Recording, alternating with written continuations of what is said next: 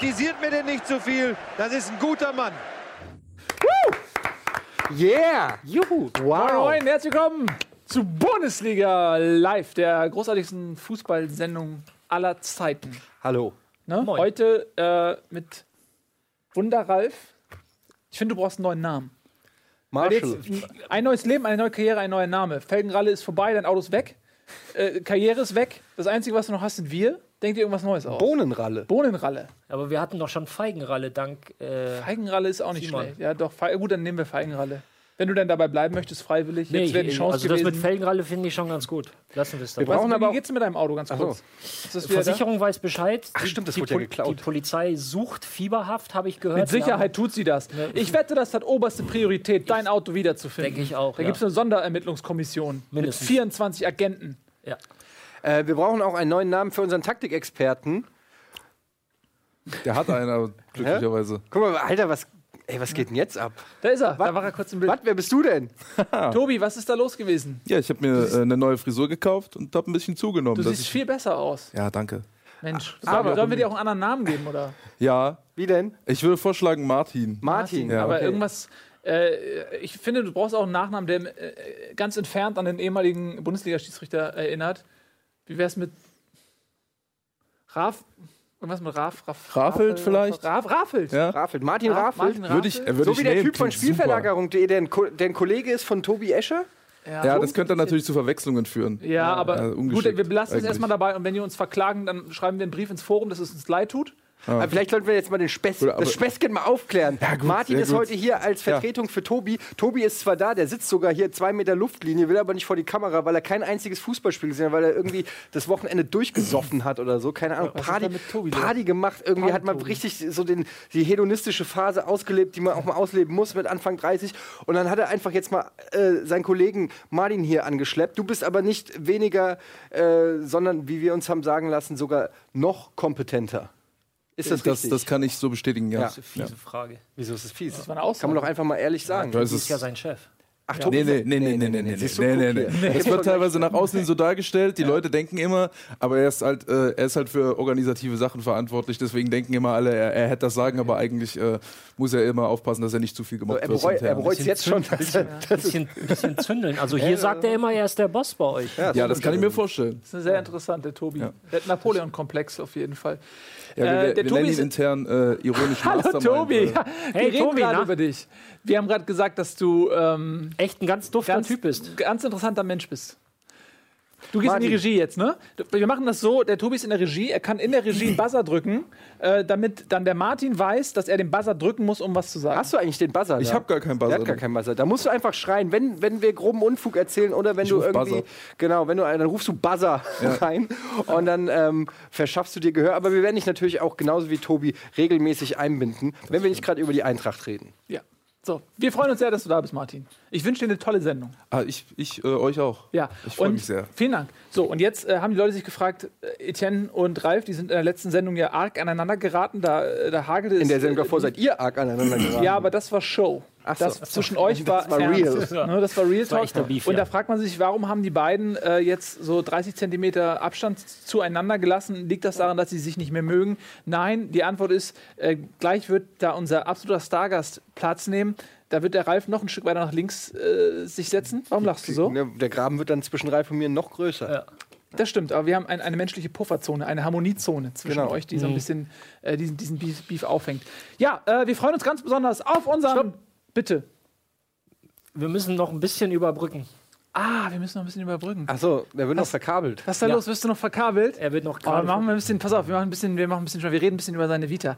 Er war lange Jahre einer der besten Kommentatoren auf Sky. Dann hat er aber Wind bekommen, dass die Bundesligarechte in der nächsten Saison bei Rocket Beans TV sind und er hat ganz schnell die Fronten gewechselt. Und ist deshalb jetzt bei RTL. Ist jetzt bei RTL. Der hat da wenigstens noch die Qualifikationsspiele, die Länderspiele äh, zur Euro, die hat er kommentiert. Er wird die äh, Weltmeisterschaftsqualifikationsspiele für 2018 kommentieren. Müssen wir eigentlich die Quali spielen als Weltmeister? Ist das nicht unter unserer Königswürde? Müssen wir nicht, oder? Nee, Quali musst du nicht spielen. Nee. Du bist ja Titelverteidiger ist Gesetz. ständig. Die ändern aber das Titelverteidiger immer. ist doch Gesetz. Aber immer ändern die das. du kannst ja nicht einen Titelkampf ohne den Verteidiger machen, wie beim Boxen. Also es geht doch nicht.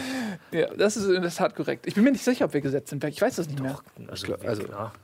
Wer war denn amtierender Weltmeister äh, 2014, 2010? Na, wer war's? Na, wer war es nochmal? 2014 Na, wer war Spanien. 2010? Spanien. Hat Spanien die Quali gespielt? Nein. Natürlich nicht, die waren ja gesetzt, weil sie Meister waren. Mhm. Also Weltmeister. Ich bin mir nicht sicher, die ändern das ständig. Egal, jedenfalls wird es genug Länderspiele geben. Ähm, und darf man auch sagen, dass du auch so ein bisschen deine Finger im Spiel hast? Oder? Ja, ich äh, kenne ihn halt schon ein bisschen was länger und dann habe ich gesagt, du pass auf, ich habe hier äh, ähm, oder nein, ich habe nicht gesagt ich, sondern ich habe gesagt, da gibt es so, ich- so was Schönes, habe ihm ein bisschen Ja. was erzählt, was wir hier so tun und habe gefragt, ob er nicht Lust hat, da mal dabei zu sein und dann haben wir das Termin nicht Gott sei Dank hinbekommen. Er war ja jetzt äh, unter anderem auch im Einsatz, er macht ja nicht nur RTL ähm, und Eurosport, Bei der auch- Autobahnpolizei oder was? Richtig, ja, auch. Äh, bei, äh, darf man das sagen? Spox? Darf, man das Du, sagen? wir haben Spock schon mehrfach erwähnt. Ich habe da sogar mal in der Sendung angerufen, die Ja. Pimmel, weil ich mit denen über die äh, von Goretzka streiten wollte. Und dann sind die nicht rangegangen. Die sind einfach nicht ans Telefon gegangen. Siehst du, das müssen wir gleich mit, mit. Geisterredaktion. Wir Ja. können ihn ja jetzt einfach mal reinholen. Dann soll er das mal selber bestätigen, Genau, was du hier alles wo er überhaupt war, genau. Genau, hier ist Marco Hagemann. Ja, natürlich. Guck mal, den Nils sieht man schon. Oh, Ja. Guck mal, uns sieht man nicht Moin, mehr. du nicht mehr da. Fang links an. Ist alles noch ein bisschen provisorisch Ja. hier mit dem. Moin, Marco, schön, dass du da Mikro. Grüß Herzlich euch. willkommen. Ja, sehr gerne. Nimm Platz. Danke für die Einladung. Nimm in unserer Mittelplatz. Haben wir dich denn einigermaßen richtig angekündigt? Stimmt das so alles, was wir Ja, gesagt haben? ähm, ähm, ich wusste noch nicht, dass ich eine Rolle habe bei Alarm für Cobra 11. Ja, Nee, RTL. ja, doch, aber, ähm, nö, La Lasko. Lasko? Kennt ihr den noch? Wird das, wieder- wird das wieder aufgeblüht? Nee, aber der war neulich bei uns äh, bei unserem Kinoformat und keiner wusste, dass er das ist. Und wir haben ihm dauernd so Fragen gestellt, du hast auch Kampfsporterfahrung und er hat dann aber auch nicht, er so, ja, schon. Und im Nachhinein haben wir festgestellt, es war Lasko aus der RTL-Serie, wo er halt den Kung-Fu-Cop spielt. Ist das der eine Kollege aus dem Trailer-Zusammenschnitt, wo ich mich immer frage, wer das eigentlich ist? Weiß ich nicht, kann sein. Ist auch wurscht. Auf jeden Fall Oder kommt der Clown wieder zurück? Man weiß es nicht. Ja, der Clown, Das oh, das war eine schön. gute Serie eigentlich. Ja. Tatsächlich. Du bist aber bei, du bist bei Spox jetzt, Mhm. du kommentierst da Premier League hauptsächlich und, äh, also bei Spox. Ja, noch, ja das äh, weiß man noch nicht. Achso, das weiß man. Das auch steht aber im Internet. Das ist die Premier. League kommt in Primera Division. Primär, äh, Premier League, Premier League stand gibt auch. es ja dran. erst ab kommender Saison. Okay, aber da wirst du Aber dann das weiß, das weiß ich noch nicht. Na, aber vermutlich. Wär, würde ja Sinn machen. Du bist ja Fan der Übrigens Premier League habe ich zu große Ohren hier für das Gerät hier. Ich muss Kann immer wieder kannst du ab und zu biegen? mal- Klein biegt, der Ralf biegt es für dich zurecht. Ra Ralf biegt. Primera Division bei äh, Spox, Ja, dann Serie A äh, Ja, warte, ich- also Serie A ab und zu mal und ähm, bis dato im Februar Ligapokal. Englischen Ligapokal. Ah, Alter. Box. Sehr gut. Du warst jetzt ja auch äh, unterwegs beim FA Cup. Ja? Hast Everton gesehen gegen Chelsea 2-0 für die richtigen Blues, ne? Das sind ja die älteren Das Blues. ist Ne? Wahnsinn, ne, oder? was sind denn das für kleine, Das ist- was sind denn das für kleine Öhrchen? Hast du Vaseline-Ohren oder ich so? bin, ein, vielleicht? bin ein feiner, sensibler, weißt du? Also ganz kleine Öhrchen, versuch mal so. Ganz kleine So, Öhrchen. hier kommt so ein Papa. Das. So klein sind die gar nicht. Hallo, ich kann dich hören. So. Ach, come on, ist egal. Hauptsache, man hört dich. Ja. So, Ich jetzt, halte ab, einfach jetzt fest. aber. Ich halte Ja. aber fest. Ja, Was wir waren, Frage nochmal? nee, wir, wir haben ja gerade gesprochen über Ligapokal. Du, du Ja. äh, kommst gerade aus. England. Everton, Chelsea hast du gesehen. Äh, 2-0 für Everton. Genau. Hast du äh, kommentiert auch oder nur aus Ich habe auch kommentiert. Vergnügen? Also ich habe es versucht auf jeden Fall zu kommentieren mit Ja. äh, dem äh, verehrten äh, Experten Lutz Pfannenstiel. Den müsst ihr auch mal Den Weltenbummler. Der muss auch mal hier ja, vorbeikommen. Lutz, wenn du das siehst, komm mal vorbei. Du warst überall schon, nur bei uns nicht. Komm mal rum. Kann eigentlich nicht sein. Vielleicht war er auch schon hier. Kann sein. Ich habe eben noch mit ihm telefoniert, kein Spruch. Und er Ja. sagte, ja, ich habe schon mal eine Anfrage bekommen, aber Ach, lass ruhig die Telefonnummer da, ich komme gerne. Ja, sehr schön. Ähm, also Lutz ist ein äh, guter Typ, aber zum Spiel, ja, ähm, wir haben mal kommentiert. Mhm. Für mich das erste Mal im Goodison Park, das ist ja eines der ältesten Stadien der Welt, ähm, ich Mhm. glaub 1892, seitdem kicken sie da. Ähm, und das merkst du halt, ne? überall noch Holz und du musst klettern, um auf deine Position zu kommen. Also es ist schon urig. Und der erste Rasen noch, oder? Wie in Hätte ich mal Darmstadt. nachfragen sollen. mal Das in Darmstadt haben die den auch noch nie getauscht. Aber sag mal, ist so, ähm, wir hatten ja schon den einen oder anderen Kommentator hier, aber es ist immer wieder eine Frage, die, die mich brennt ins Ziel, weil es war immer so ein Traumberuf. So früher Feuerwehrmann, aber irgendwann, wenn man älter wird und sich für Fußball interessiert und merkt, man hat das Zeug nicht zum Bundesligaspieler, die exakt zweite Idee, die man hat, ist äh, Kommentator oder Feldreporter oder irgendwie halt möglichst nah ran ans Geschehen. Ist das für dich auch so ein Traumberuf? So ein, so ein Wunsch, den du schon irgendwie immer hattest? Du hast ja auch aktiv Fußball gespielt. Äh, ja, aber lass uns aber nicht über das Niveau sprechen. Ja, ja, Ähm, gut. Landesliga. schon- Ja, Ja, immerhin. ein Jahr noch und dann vorher Bezirksliga noch gespielt. Ja. Ähm, ja, das ist, ist okay gewesen. Ähm, nicht immer Stammspieler, aber lass uns ruhig äh, nicht darüber sprechen. Ähm, ja, das war natürlich, irgendwann hat sich so der Traum entwickelt und ja, es ist ein Traumberuf und ein Traumjob. Ähm, meine, was machen wir? Wir sprechen über Fußball, natürlich auch seriös, klar, und unterhaltend, emotional. Ähm, letztendlich ist es ja, sind alle Vereine im Großen und Ganzen ja Wirtschaftsunternehmen geworden heutzutage. Viele sind an der Börse und das ist ja, ist ja einfach schon ähm, ja, ein großes Feld. Ähm, aber das war mir von klein auf nicht bewusst, dass ich jetzt unbedingt Fußballkommentator werden möchte. Wobei mir viele Freunde von damals erzählten, du hast schon damals, wenn wir gekickt haben, ähm, jedem Einzelnen von uns Alles kommentiert. damals schon die Spielernamen, die damals in der Bundesliga rumturnten, gegeben und hast halt alles kommentiert. Das weiß ich gar nicht mehr. Also muss ich halt so, weiß nicht, sieben, acht oder so gewesen Ist von sein. draußen auch einfacher, ne? wenn man nicht so oft spielt. Ja, ja, man kann schön draufhauen dann. Ähm, aber du, wie bist du denn äh, letztendlich dazu gekommen? Also, weil das ist jetzt ja auch kein Ausbildungsberuf von der IHK, IKK, wie heißt das? IKK? IKK, ja. Ne? ja. Wie, wie, komm, wie Nee, bist du dazu gekommen, IHK. deinen Traum zu leben? Ähm, kurze, kurze Fassung, ähm, als ich 13 war, hat mein, mein Dad mich gefragt, was ich denn werden wolle. Und ich habe genauso geantwortet wie du. Boah, ja Gott, Feuerwehrmann, Polizist, keine Ahnung, Pilot. Ähm, dann sagte er, nee, du wirst Sportjournalist. Das ist ja so der, wir sind da Und damit war's Sportjournalisten, ja, das kannst du ja tatsächlich erlernen. Das stimmt. Mhm. Ähm, auch mit einer Ausbildung und Fußballkommentator oder äh, Field Reporter, Moderator, das sind ja so, so Abzweigungen, die du nehmen könntest dann möglicherweise im, im Verlaufe ähm, deines Berufslebens. Ähm, und darüber habe ich mir Gedanken gemacht und habe ihn gefragt, ja, warum denn? Und er sagte, ja, du guckst dir jeden Scheiß im Fernsehen an und wenn es die dritte Wiederholung ist, ähm, guckst du das Spiel nochmal und das Tennismatch und das Eishockeyspiel auch noch, also völlig ein Sportnerd. Und ruckzuck fing ich dann zwei Jahre später bei der Zeitung an zu schreiben.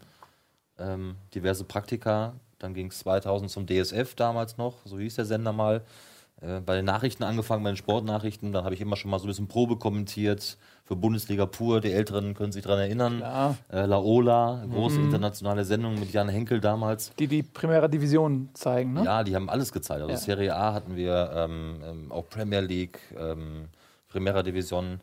Und dann ging es halt so weiter. Und September 2004 kam der Anruf von Primera. Aber du hast gesagt, also Tennis, du kommentierst auch, glaube ich, immer noch aktuell Tennis. Genau. Ähm, Gibt es eine Sportart, wo du sagst, oh, hau mir ab? Oder ist es so, weil ich, man merkt es ja auch oft, ich, zum Beispiel habe ich immer gedacht, so, ah ja, so ZDF Sportstudio, ne? da muss doch irgendwann mal ein Junger hin. Und dann habe hab ich immer gedacht, so, nee, geht nicht, weil mu- da müsste ich dann heucheln, dass mich alles andere außer Fußball auch interessiert. Wenn dann da weiß ich nicht, ah, die Handballer haben heute aber gut gespielt oder die, weiß ich, könnte ich nicht. Oder Leichtathletik oder im Winter dann die Wintersachen, das interessiert mich alles nicht. Aber bei dir ist es wirklich so, sobald Sport im Spiel ist, interessant oder gibt es auch Sachen, wo du sagst, nee, Ja, gibt es natürlich schon. Also hauptsächlich sind es natürlich so Ballsportarten, an dem ich jetzt mal den, den Eishockeysport auch noch mit rein, wenn der Puck so ein bisschen unterwegs Mhm. ist, das guckt man sich auch schon mal an. Ähm, aber geh mir weg mit Eiskunstlauf. Aha, Vorsicht. übrigens, wo du dabei Ja. bist. Jetzt am Samstag. Respekt, jede, Unsere große. wir haben am Samstag die große Eis. Das war übrigens jetzt so. nicht vorbereitet, der weiß nicht. davon noch nichts. ein bisschen Okay. unangenehm. okay. Das ist lustig. Ja, Das ist ähm, nicht so mein Ding. Wobei ich musste mal, darf ich das erzählen? Bitte, alles. Ähm, Olympische Winterspiele in Salt Lake City 2002, wenn ich mich nicht vertue. Ähm, da haben wir so ein Magazin gehabt beim DSF, äh, früh morgens, weil ne, Zeitverschiebung und so weiter, die, die Wettbewerbe fanden in der Nacht statt. Und dann sagte am Tag vorher der Leiter der Sendung zu mir, du äh, Marco, morgen äh, Magazin, ja, so einen sechsminütigen Beitrag über Eiskunstlauf. Morgen Entscheidung, ist kein Witz. Okay. Die Damen, glaube ich. Ich so, ey, das kann nicht dein Ernst sein. Und das Glück hatte ich, dass die Kommentatorin damals, Petra Bindel, ähm, als Kunstlauf kommentiert hat. Die geht darin auf wie ein Sternchen. Und die kam raus und hat mir alles erzählt. Also ich wusste alles über Turlup und dreifacher. oh, du musst am Samstag einfach weißt hier sein ja, und kommentieren unsere noch mal Eislauf. sagen. Ja, Ich ich war beim am Samstag aufs Eis, Kurzzeitgedächtnis. ey. Ja, ich habe schade. nicht mehr drauf. Ich hab's nicht Aber weißt du, was dir geholfen hat? Du hast so eine ganz angenehme Stimme. Das ist für einen Kommentator wichtig. Kann man, da kann man ja auch nichts machen. Also man kann, man kann sich ja beruflich äh, weiterbilden, aber äh, mit deiner Stimme bist du leider. Es haben auch welche geschafft, die nicht so eine angenehme Stimme haben. Ja, aber die müssen fachlich besser sein.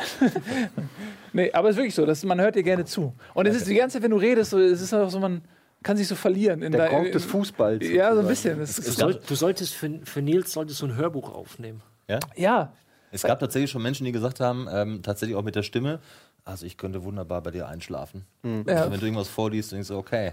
Ja, das ist so Das ist nicht Sorgen, unbedingt immer nur ein Kompliment, oder? naja, aber so Sorgen? Sorgentelefon, Ja. so à la Domian irgendwie. Ich meine, der, der hat 95% seiner äh, Zuhörer sind auch nur da, weil er so eine angenehme Stimme hat, nicht Ja, weil er so, so smarte Sachen sagt. Ja, er sagt ja auch fast gar nichts, aber wenn er was sagt, dann ist das so beruhigend und dann Ja. zur Nachtstunde, ja. Also wenn es mit dem ähm, Sport kommentieren oder Fußball kommentieren nicht mehr läuft, dann Sorgentelefon, eins Mach live. sowas. Oder es gibt ja auch, kennst Ruf du dieses, ähm, Genau. wie heißt es, auf YouTube gibt es so ein, äh, so ein Phänomen, dass Leute so was vorlesen, so Ach ja, geflüstert. das haben wir doch mal veräppelt. Ja. Haben wir mal veräppelt. HDMR, nee, HDMI, nee, Äh, ja, HDSMR. Skat, Ka- irgendwie, also es gibt da, die flüstern nur so ganz leise, die sagen das so ganz lang Ganz und, und teilweise stundenlang und die Leute hören sich das an und geraten Weil es in als Spannung Hypnose. ist für die. Oder Aber es ist auch ein bisschen weird, weil dann die weird. Leute dann wirklich in dieser Flüsterstimme Sachen machen. Ja. Jetzt kämme ich mir die Haare mit dieser wunderschönen Bürste. Das ist ganz, ganz Und das komisch. ist echt ein bisschen komisch. Aber lasst uns jetzt mal über Fußball reden, denn sonst heißt es wieder, äh, wir haben die, so viel Zeit Ja. verplempert. Wir machen heute ein Eintracht Frankfurt Themenfremden Special übrigens. Aber und äh, das beginnt bei unserer äh, Spieltagsanalyse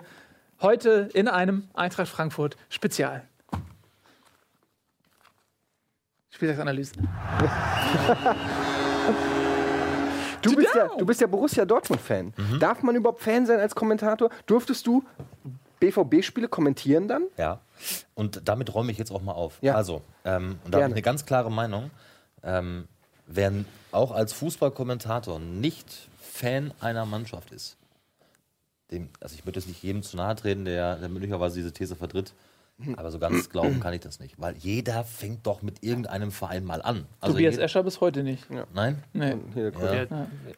Aber Ma- Ausnahmen. Marcel vielleicht, Reif aber- ja auch nicht, der ist ja auch nicht Fan. Ja, wobei, erst SV Kaiserslautern hat, sagt ja schon offensiv. Also ich finde, du wächst mit einem Verein auf, hast irgendein Erlebnis und bist dann auch Fan dieser, dieses Vereins. Und das habe ich mir bis heute bewahrt und mache da überhaupt gar keinen Hehl draus. Was war das Erlebnis? Die Meisterschaft vor drei Jahren? Wie bei vielen Dortmund-Fans? Äh, nee, ähm, witzig, nee, das ist schon lange her und ich war, das war 1982, damals war ich noch fünf. Da habe ich meinen Vater mitgenommen äh, zu einem Heimspiel von Borussia Dortmund gegen seine Vereinsliebe, gegen Borussia Mönchengladbach. Ähm, und Borussia Mönchengladbach gewann auch damals, ich glaube sogar, sogar durch zwei Treffer von Frank Mill, der mal bei der anderen Borussia gespielt hat. Aber das war mein erster Besuch da im damaligen Westfalenstadion. Das hat mich dann halt so viel geflasht und da wurde ich Dortmund-Fan. Und dann hat also mein Vater in der fußballerischen Erziehung komplett versagt. Und das habe ich mir bis heute also bewahrt. Den BVB. Wieso hat er Aus seiner Sicht. er Ach wollte, so. Aus seiner Sicht. Er Okay. wollte, dass ich Gladbach-Fan werde, aber Ah, hat leider nicht okay. funktioniert. Das Ja, ging da okay. los. Aber dazu stehe ich total. Und wenn ich dann Borussia Dortmund kommentiert habe, Sagst also einfach, das, du bist Borussen-Fan. Und weißt das nicht. dann, dann weiß das nicht, genau. Ähm, und wenn ich Dortmund kommentiert habe, ja, mein Gott, also wir machen ja auch einen Job und da. Ähm, Du, aber wir haben ja auch unsere Vereine und da, äh, die Leute wissen bis heute nicht, von wem wir Fan sind, weil wir sehr neutral an die Sache rangehen und den Fokus auch, Ich hörte auch schon. durchaus auch mal auf Hertha BSC, Berlin lenken oder so. Ähm, wir quatschen gleich noch ein bisschen, bisschen über dich. Äh, lass uns mal ein bisschen die, die Spieltagsanalyse jetzt durchprügeln. Klar. Ähm, Du hast leider nicht so viel sehen können, weil du ja in England warst. Aber du hast natürlich ein angehäuftes Fachwissen, das damit überspielst du, äh, dass du die jüngsten Ergebnisse nur vom Tableau kennst und nicht äh, vom Rasen. Äh, wir fangen an mit, mit Hertha gegen Schalke. Überraschungsmannschaft gegen äh, Krisenclub fast. Wir reden immer so über die Hertha, wissen gar nicht so genau, ob die da oben jetzt bleiben wollen oder ob das sich so langsam mal ähm, zurechtbiegt, die Tabelle, wie man sie vielleicht erwartet hat. Ähm, ich habe tatsächlich vorhin, als ich mal so ein bisschen gegoogelt habe, was du so gemacht hast, habe ich mal ein altes Video gesehen von dir und Frank Buschmann, als ihr aus dem Jahr 2013 so ähm, Prognosen gemacht habt, Ja, ewig her. wer auf welchem Platz landet. Und da hat Buschi Hertha BSC auf den Abstiegsplatz gesetzt. Ähm, und jetzt sind sie im, auf Champions League-Kurs. Aber das zeigt schon, dass, dass die Betrachtungsweise von außen auf Hertha immer so ein bisschen, ah, irgendwie den traue ich nichts zu. Aber diese Saison, Aber vor drei Jahren, ne? Also Naja, erinnert ja. an, was vor drei Jahren mit der Hertha los war. Also die sind ja, es war ja auch mal auf und ab gut, und aber das ist jetzt, sorry, das ist jetzt, ich habe es leider erst, ich habe das vor drei Jahren gesehen. Ja. Ich weiß nicht, ob du es letztes Jahr auch mal. So, aber was, erzähl doch mal, was sagst du denn zur Hertha? Ist das für dich auch ein Überraschungsteam? Ja, ohne Frage. Also, wenn du dir die Saison anschaust, ähm, zwei Mannschaften laufen oben weg äh, mit den Bayern und mit Dortmund. Ähm, und keine andere Mannschaft, die man auf dem Zettel so hatte, mit Wolfsburg, mit Borussia Mönchengladbach, mit Schalke 04, hat in irgendeiner Art und Weise eine Konstanz reinbekommen äh, in ihre Leistungen. Und Hertha hat das geschafft, allen voran in der Hinrunde. Ähm, Und somit stehen sie auch völlig verdient ähm, da oben auf Platz 3 und haben eine Riesenchance, in die Champions League einzuziehen. Ähm, und so wie es aussieht, ähm, ähm, ziehen die das auch ganz gut durch. Die Frage wird halt sein, wir haben ja noch ein paar Spieltage. Und irgend, irgendwann rattert es natürlich wirklich im Kopf. Du hast die Möglichkeit, Platz 3, direkt Königsklasse. Ähm, da bin ich mal selber gespannt, wenn der Kopf auch richtig mitarbeitet vor dieser historischen Chance nach vielen, vielen Jahren ähm, wieder da ganz oben zu spielen, ähm, wie es dann aussieht. Aber das ist super überraschend. Also Ja. jetzt zum, zum Spiel Freitag gegen Schalke war es eigentlich so, dass das ein oder beide Tore fielen etwas unerwartet, etwas, etwas plötzlich. Das erste er, er kurz vor der Halbzeit und nach der Halbzeit kam Schalke ähm, richtig gut aus der Halbzeit, haben ordentlich gespielt, haben viele Offensivaktionen gehabt. Und mit einem Konter stand es auf einmal 2-0. Also es war nicht so, dass Hertha irgendwie das Spiel dominiert hat, obwohl sie zu Hause gespielt haben. Nach dem 2-0 war es halt, ähm, hast du gemerkt, okay, Schalke will jetzt kein drittes, geht also auch nicht irgendwie so das volle Risiko. Ähm, und von Hertha war es so im Prinzip diese Effektivität, die sie einfach in der Hinrunde ausgezeichnet hat. Kannst du mir das mal immer erklären? Also Torverhältnis Schalke plus 3, Hertha plus 9. Ja. Das kann doch nicht allen Ernstes ein Kalkül sein, dass man dann irgendwie sagt, so, okay, wenn ich jetzt das Tor nicht kassiere, vielleicht ist es am Ende entscheidend. Du bist doch auch nein, Sportler. ja. In so einem Moment bei einem 0 zu 2, ich meine, ich habe mal 0 zu 14 gegen Brese Langdorf verloren. Ne? Bis zum 0 zu 12 haben wir ernsthaft gesagt, wir schaffen es noch. Du kannst doch nicht nach 0-2 sagen, Nein, nein, aber du weißt natürlich um die Konterstärke. Also das meinte ich mit, mit, äh, mit äh, ein sehr kalkuliertes Risiko und, und Schalke ist jetzt halt auch nicht in der Form, die dann auch nach dem 0-2 sagt, boah geil, ist egal, drehen wir.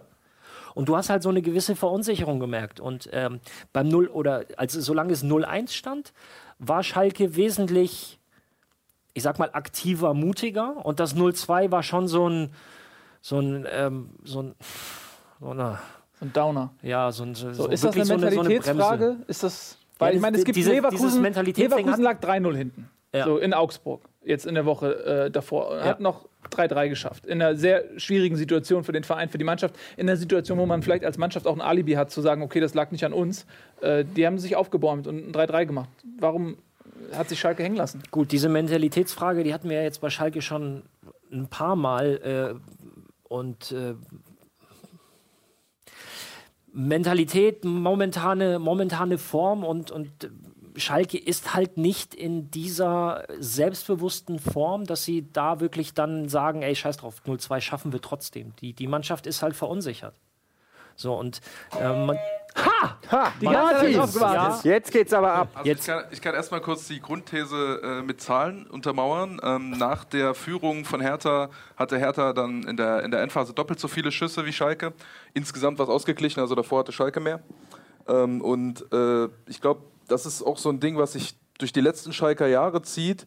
Äh, auch unter Jens Keller war es ganz, ganz krass. Und jetzt ist es in einer abgeschwächten Form immer noch so, dass, sie, dass es ihnen sehr schwerfällt, ein Spiel zu kontrollieren. Ja? Weil, sie, äh, weil sie eigentlich immer, gerade im Mittelfeldzentrum, sind sie ähm, eigentlich permanent relativ schlecht strukturiert, versuchen das meistens zu überspielen, haben immer einen großen Fokus auf die Flügel, versuchen meist, haben auch oft eigentlich einen Fokus auf Konter und haben nicht so, dass, dass, sie, dass sie das Spiel kontrollieren. Also es gibt wenig Spiele von Schalke mit viel Ballbesitz, sondern es geht immer relativ flott nach vorne und wenn der Gegner dann eben abwartet und dann ist auch, äh, dann ist auch das Aufrücken manchmal nicht so balanciert, dann kriegen sie eben Probleme. Deshalb ist eigentlich immer Schalke ist immer dann stark gewesen, wenn Gegner versucht haben mitzuspielen und wenn sie selber das Spiel machen mussten, war es ganz schlecht. Das war früher, gerade in der Ära äh, Keller war es ganz extrem, jetzt ist es ein bisschen abgeschwächter.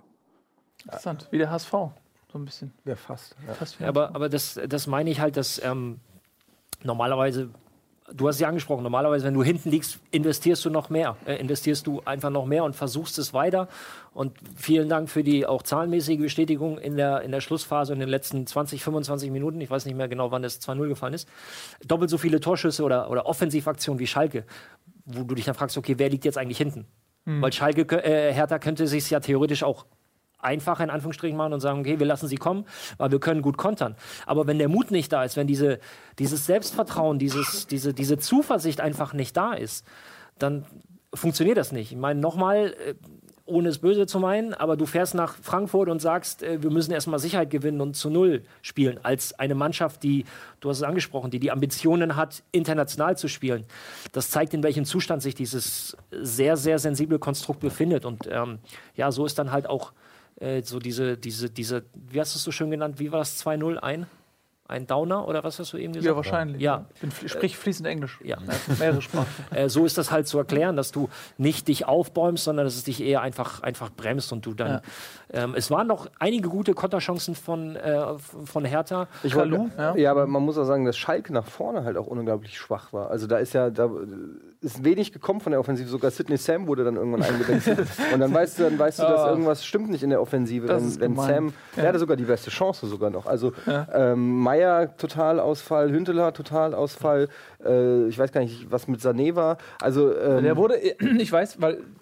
Ne? Ich habe ihn, hab ihn im Kader, sonst kriegen wir wieder Ärger vor, wenn wir zu Video Communio reden. Aber ähm, äh, ich, der wird immer so um die 70. eingewechselt mittlerweile. Ja. Bin mir nicht ganz sicher, warum. auch komisch. Vielleicht verkaufe ich ihn noch. Vielleicht war er zu gut. Vielleicht war er zu gut. Ähm, Aber das ist halt die Problematik, zum Beispiel, du stellst einen Hünteler vorne rein ja. und lässt jemanden wie Sané, der ihn füttern könnte, lässt ihn halt draußen.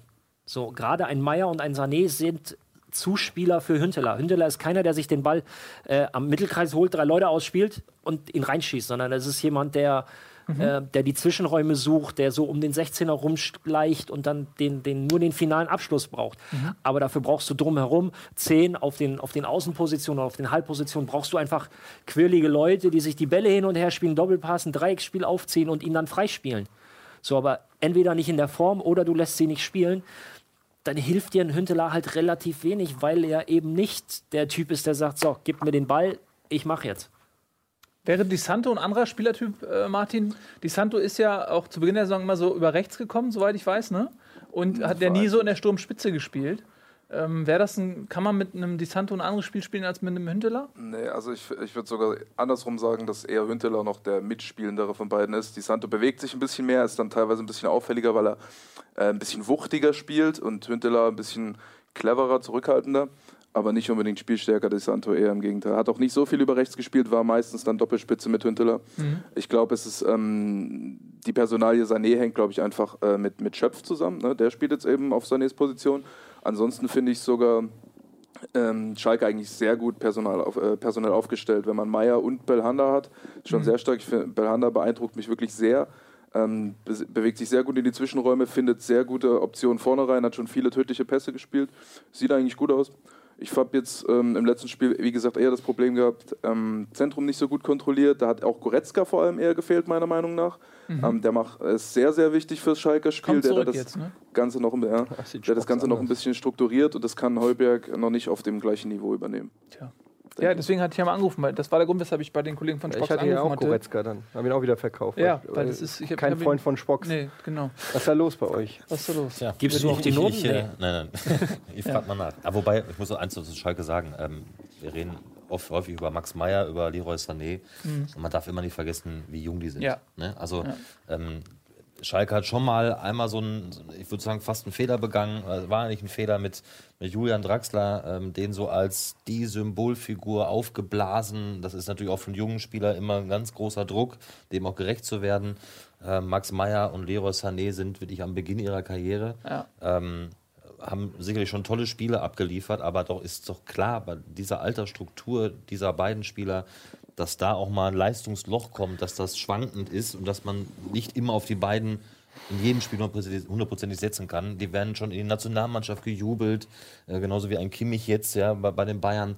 Ähm, das geht meiner Meinung nach ab und zu bei gewissen Vereinen immer sehr flott und zu flott. Ich finde, das muss man generell zu Schalke auch sagen, dass sie überhaupt ein sehr junges Team haben. Und das finde ich eigentlich sehr beneidenswert. Kann Was bei da, Olympia mitspielen. So. was, da, ja, was da wirklich für junge Talente auf dem Feld stehen. Also ähm, das Umfeld in Schalke ist sicherlich auch nicht das einfachste für Spieler, weil da immer dieser enorme äh, Erfolgsdruck ist, äh, der aus welchen Gründen auch immer. Aber da, da sind schon tolle Tale- Talente auf dem Feld. Also da würde sich so die ein oder andere Bundesligamannschaft freuen, auch nur einen davon zu haben. Und wenn, wenn da in Ruhe mal ein Trainer über einen längeren Zeitraum was machen darf, könnte ich mir schon vorstellen, dass das irgendwann auch die Früchte trägt. Aber ich bin kein Schalke-Experte. So aus Äh, der Theorie, Distanz. Schalke verpasst Champions League, Sané wird verkauft, um das Loch zu stopfen. Könnte passieren. Wenn du so wirtschaftlich denken musst. Ähm, Aber klar. Wenn ähm, er noch so viel einspielt, wenn er nur auf der Bank sitzt. Tja. Weiß man Das nicht. ist- ne? ist eine so ein Anlage. Preis wird ja ganz gern mal hochgehypt, der kann aber auch ganz. Also es ist natürlich wenn er nicht spielt, kannst du auch schlecht 40 Millionen verlangen, finde ich. Aber gut. Naja, gut. Also in, Von- von in der- England kann man, in England kann man für schon, ja. einiges 40 Millionen verlangen. Da kommt Ja. jetzt die, nächste, du bist ja England-Experte, kommt die nächste äh, TV-Gelder-Welle. Also eigentlich das, was wir jetzt gesehen haben, war eigentlich nur ein Vorgeschmack, ne? Kommt noch mehr, oder? Mehr zu erwarten.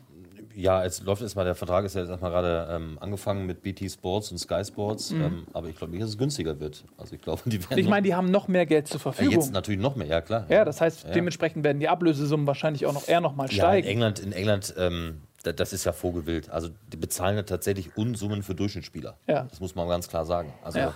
ähm, wenn ich dann, wenn ich da Summen lese von 40, 50 Millionen, also Anthony Martial als Beispiel ähm, zu Manchester United gewechselt für 50 Millionen. Ja. Der kam aus Monaco, hat da ganz ordentlich gespielt, aber es ist ja jetzt kein Superstar, ja, der schon seit vier Jahren äh, dreimal die Champions League gewonnen hat. Ähm, und die zahlen halt mal 50 Millionen plus X. Da kommen noch Bonuszahlungen dazu. Damals, wenn die vergessen, Sean Wright Phillips zu Chelsea Mhm. für über 30 Millionen, der noch damals noch gar nichts gerissen hat. Der war einfach nur schnell. ähm, das war's. Immerhin. Aber ist ja auch eine Chance für deutsche Vereine. Irgendwie drei gute Ja, Spiele du und dann siehst es ja jetzt an, auf die an, äh, an Firmino. Ich meine, das ist dieser Transfer nach, nach Liverpool hat im Prinzip die Transferbilanz von Hoffenheim auf drei oder vier Jahre aufpoliert. Ja. So mit, mit diesen 40 waren es, glaube ich, Ja.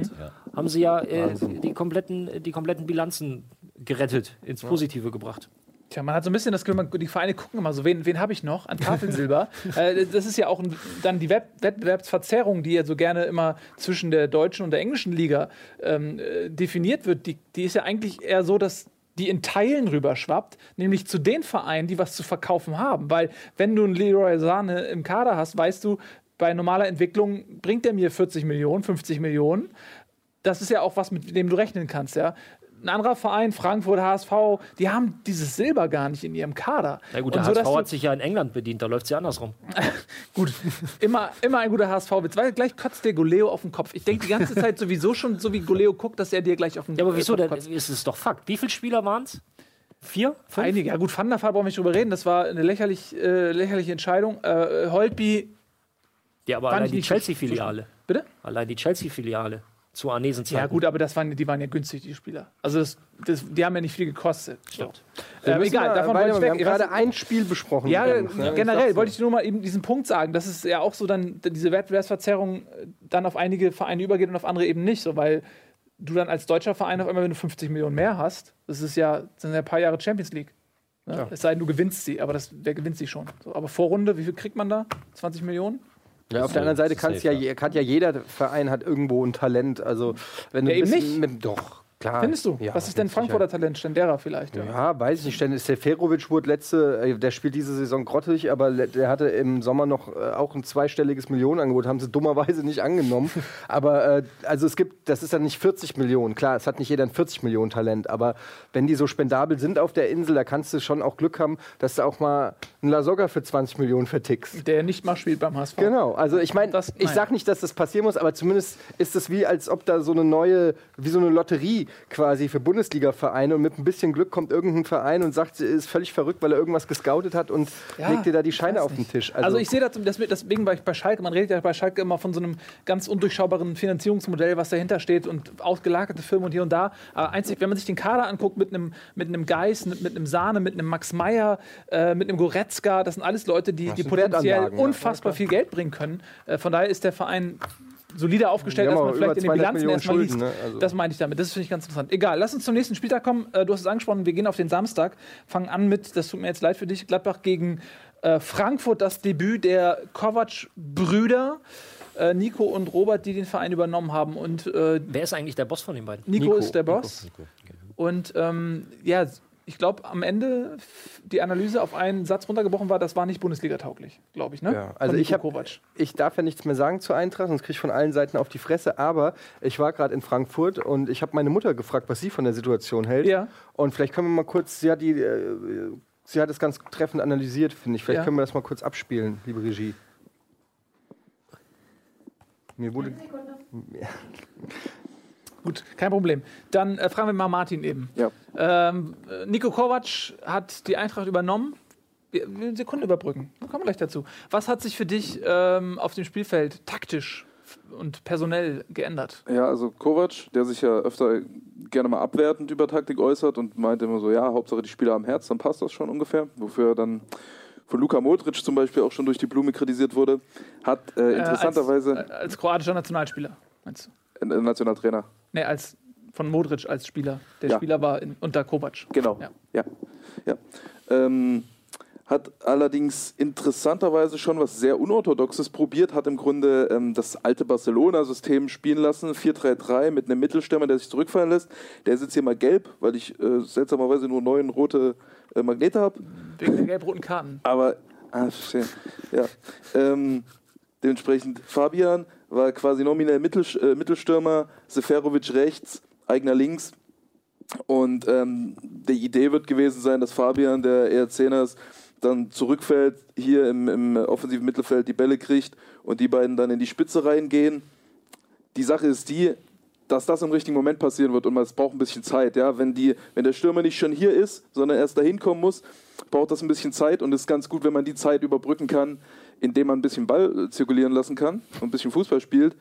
Und äh, wenn man hinten drin steht und auf Konter wartet und dann möglichst schnell kontern will, dann funktioniert das normalerweise nicht. Und so hat es auch ganz einfach nicht funktioniert. Frankfurt hatte am Ende keinen Schuss und ähm, zur Halbzeit wurde auch schon wieder auf 4-2-3-1 umgestellt dann, was nicht so viel gebracht hat. Das ist mal eine knallharte Analyse. Haben wir denn jetzt die Analyse von meiner Mutter vorliegen? Jo. Dann gucken wir doch mal rein, was meine Mutter sagt. was zur Eintracht. Ich habe keine Ahnung von Fußball, aber es gibt einen neuen Trainer und dieser Trainer ist ein toller Typ. Und ich habe ihn gesehen und gehört und der ist gut und ich denke, er wird es schaffen, aber nicht von einem Spiel zum anderen. Wie soll das ein Mensch können? Das geht nicht. Aber es sind ja noch ein paar Spiele, bevor die Eintracht absteigt und er wird es schaffen. Ich bin ganz zuversichtlich. Du meinst, er wird es schaffen, dass sie absteigt? Nein, natürlich nicht, dass sie absteigt, dass sie in der Bundesliga bleibt. Bist du doof? Also erstmal, deine Mutter kennt dich sehr gut. Ja. Treffende Analyse, wir Treffen können zum nächsten. Spiel gehen. Ja, finde ich auch. Also alles gesagt. Ähm, was, also ich habe mich mal gefragt, so, was hast du von deiner Mutter, was hast du von deinem Vater? Äh, die optim optimistische Weltanschauung hast du jedenfalls nicht von deiner Mutter geerbt. Ähm, ne? Gut. Ja.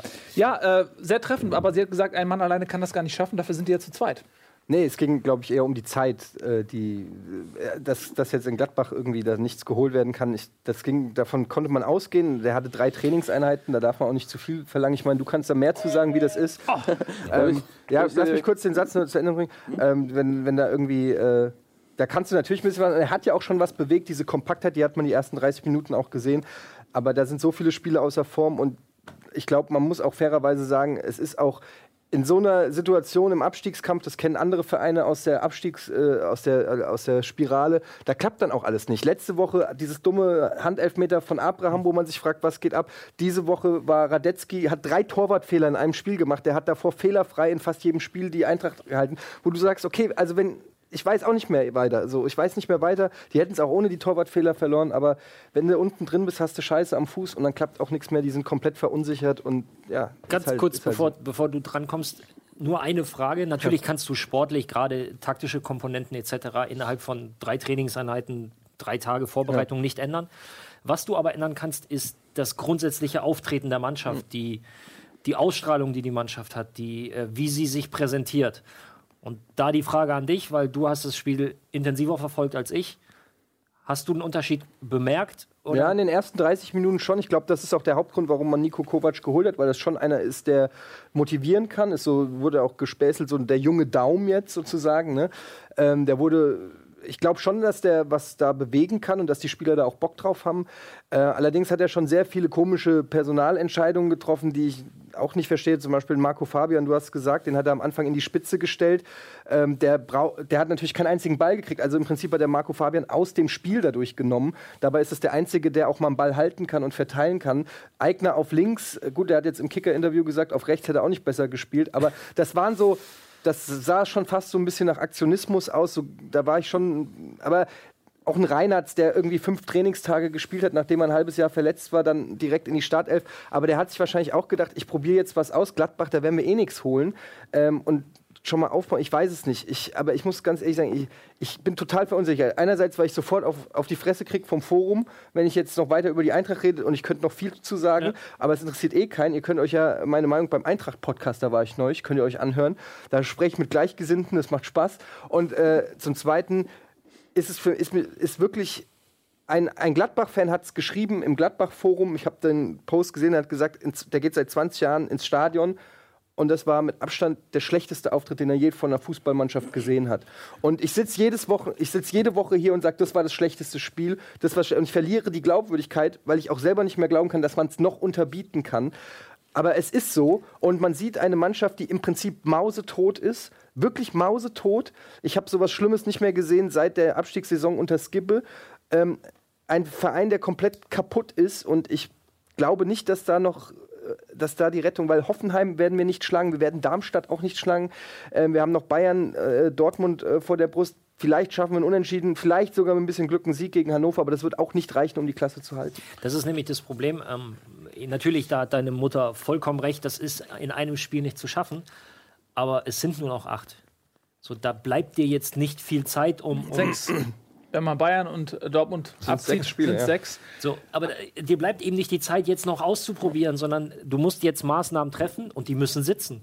Du hast, um jetzt mal ein bisschen martialisch zu klingen, du hast nicht mehr viele Schüsse. Ja. Also ich glaube, das ist ja auch so, wird ja auch so gesagt, dass es so ein Endspiel ist. Ne? Jetzt die zwei schlechtesten Mannschaften tre treten ähm, jetzt am Samstag gegeneinander an. Ich werde es nicht gucken können, Gott sei Dank, weil ich auf dem Eis stehe.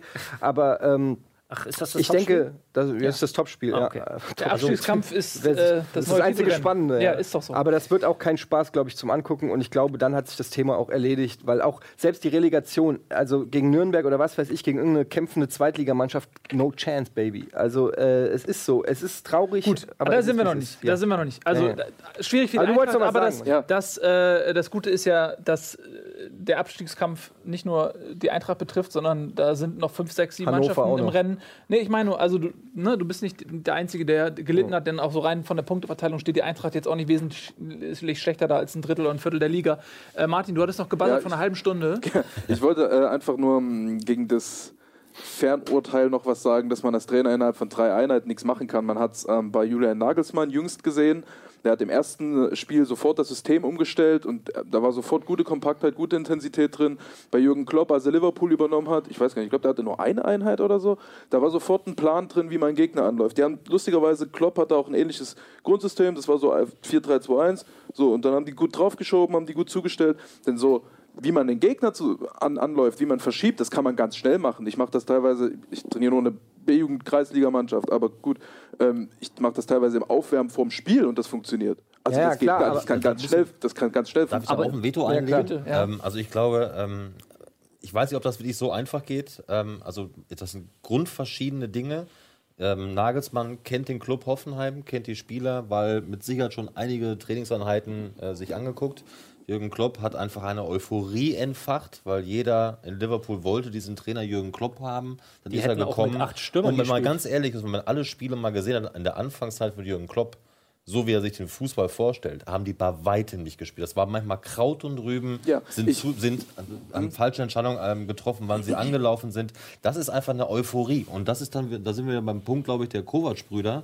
Ähm, kommen zum ersten Mal in die Bundesliga als Cheftrainer ähm, zu einer Mannschaft in ein Umfeld, das gerade nicht so einfach ist.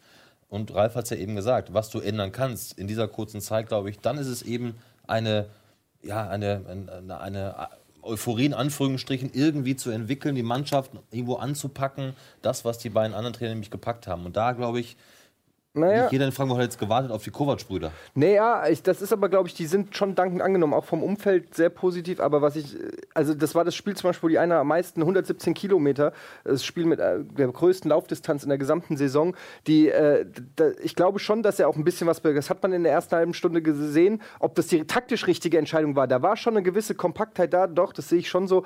Ähm, aber dann kriegst du natürlich durch so einen Torwartfehler direkt das 1-0 und es ist ein Unterschied, ob du also ich kenne ja jetzt auch die Spieler und so, und es ist, es ist ja nicht jede Situation im Abstiegskampf gleich. Siehe zum Beispiel Stuttgart, die standen auch ganz unten, aber im Prinzip musste da nur ein neuer Trainer kommen, der vielleicht eine Feinjustierung vornimmt und du hast im Prinzip da topfitte, äh, gut, äh, gut technisch, qualitativ gute Spieler. Bei der Eintracht hast du aber einen Bruch ein, ein, äh, ein Bruchhagen und ein Haufen, der, da, da steht kein Team äh, auf dem Feld, die sind äh, komplett außer Form, die sind nicht fit. Da ist die ganze Saison schon ganz viel falsch gelaufen und das äh, kannst du dann, glaube ich, nicht in drei Tagen direkt umkrempeln. Ähm, Gut. ja. Also, es wird schwierig in, in Frankfurt, äh, aber äh, siehst mal so, es ist äh, spannend. Es wird nicht langweilig für dich und äh, ich kann dir aus eigener Erfahrung sagen, das wird dir auch keinen Spaß mehr machen, die Saison. Ähm, ich hoffe aber natürlich auf einen guten Ausgang. Dann kommen wir nämlich zu Hannover gegen Köln. Also Gladbach, sorry an die Borussia-Fans, äh, ist jetzt ein bisschen zu kurz gekommen. Haken wir ab unter Pflichtsieg, ja. Ähm, viel mehr war es vielleicht auch nicht. Äh, und kommen stattdessen zu Hannover gegen Köln. Und das ist schon so ein bisschen der Trauermarsch. Äh, man hat das Gefühl, äh, der, der schwarze äh, Wagen rollt gen zweite Liga in einem, äh, ja, die Jungs haben sich fast schon abgefunden mit ihrem Schicksal. Ist auch rein numerisch, also von den Punkten her, schwierig, da noch eine Rechnung zu finden, die Hannover ein gutes Ende bescheinigt. Die sind fast schon weg, wa? Also ich sehe es ja nicht. Also wo soll da noch eine Möglichkeit sein, wenn du äh, sieben Punkte auf der Relegationsplatz hast, zehn auf einen ähm, ersten Platz hast, der dann die Klasse dann noch hält. Guck dir das Torverhältnis an von Hannover 96. Ja. Ähm, guck dir die Qualität an, die Hannover 96 seit einigen Wochen, seit vielen Wochen bringt. Also 17 Punkte, sorry, 17 Punkte, 26 Spieltage sind vorbei. Aber man muss sagen, äh, ganz ehrlich, ich habe das teilweise äh, auch dann noch in der äh, Konferenz gesehen, das Spiel. Und ähm, Hannover hatte, glaube ich, in den ersten 10 oder 15 Minuten vier gute Torchancen gegen dann Köln. musst du sie halt- ja, natürlich musst musste du sie machen. machen, aber die andere hatte keine einzige Torchance. Also, was ich damit sagen will, ist, da wird immerhin noch in irgendeiner Form sowas wie Fußball auch mal gespielt, dass dann der Stürmer das äh, irgendwie Abschluss Abschlusspech hat oder so. Okay, das ist dann, glaube ich, auch wieder so eine Abstiegsgeschichte, aber so rein vom Spielerischen her glaube ich nicht, dass sie die schlechteste Mannschaft Ja sind. gut, aber ganz kurz, bevor wir in die Halbzeit gehen, 17 Punkte in 26 Spielen. Ja, Das ist heißt, du musst, erbärmlich, jetzt, ja. du musst in acht Spielen so viele Punkte holen, wie, wie du jetzt in 26 geholt hast. Also Vor allem, es gibt keinen Grund, also es gibt keinen Grund zur Hoffnung, weil es ändert sich nichts mehr, es kommt kein entscheidender Spieler zurück. Kiyotake war, war der Mann, der an allen Ecken und Enden gefehlt hat, aber selbst der reißt es nicht rum. Trainer wurde gewechselt, neue Leute sind gekommen. Äh, ich sehe auch keinen Grund zur Hoffnung. Äh, nächstes Wochenende gibt es ein ganz entscheidendes Spiel gegen Frankfurt. Ich sag, ich lehne mich nicht weit aus dem Fenster. Ähm, vielleicht ungefähr äh, halb so weit, wie das Kind von Michael Jackson damals aus dem Balkon gehoben wurde. Ungefähr so weit lehne ich mich aus dem Fenster, wenn ich sage, wenn Hannover das verliert, dann sind sie weg. Ähm, wenn Frankfurt das gewinnt, 27 Punkte, sind sie wieder mit dabei. Wenn, wenn Frankfurt das verliert, dann wird es nochmal interessant. Wir machen jetzt ein bisschen äh, Werbung und dann reden wir gleich noch ein Wort über Köln. Haben die sich gerettet? Das ist die Frage, mit der wir in die Pause gehen. Gleich sind wir wieder da und dann gibt es Nacktbilder von dir. Bis gleich.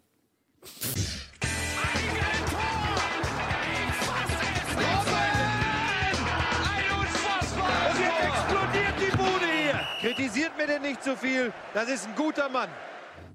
Herzlich willkommen zurück bei Bundesliga Live. Heute mit Marco Hagemann und Martin als Ersatz für Tobias. Der heute, der steht da original 5 Meter Luftlinie, guckt völlig gelangweilt in sein Telefon, checkt seine neuen Twitter-Follower, Nein, Lügenpresse. der tindert sich wieder einen durch. Äh, Unfassbar, ey. Ja, ja, Fußball-Tinder. ne? Ja, ja, der Tobi, der ist es ein. Schakal. Ja, wenn Ja, der du hattest eben noch- abends. Die Frage gestellt, Köln, äh, haben die sich gerettet? Ja, Du Ja. meinst, äh, ob sie mit dem Abstieg nicht mehr zu Das meinte ich mit, ja. mit Rettung, weil sie hatten vorher 30 Punkte, jetzt haben sie 33 Punkte.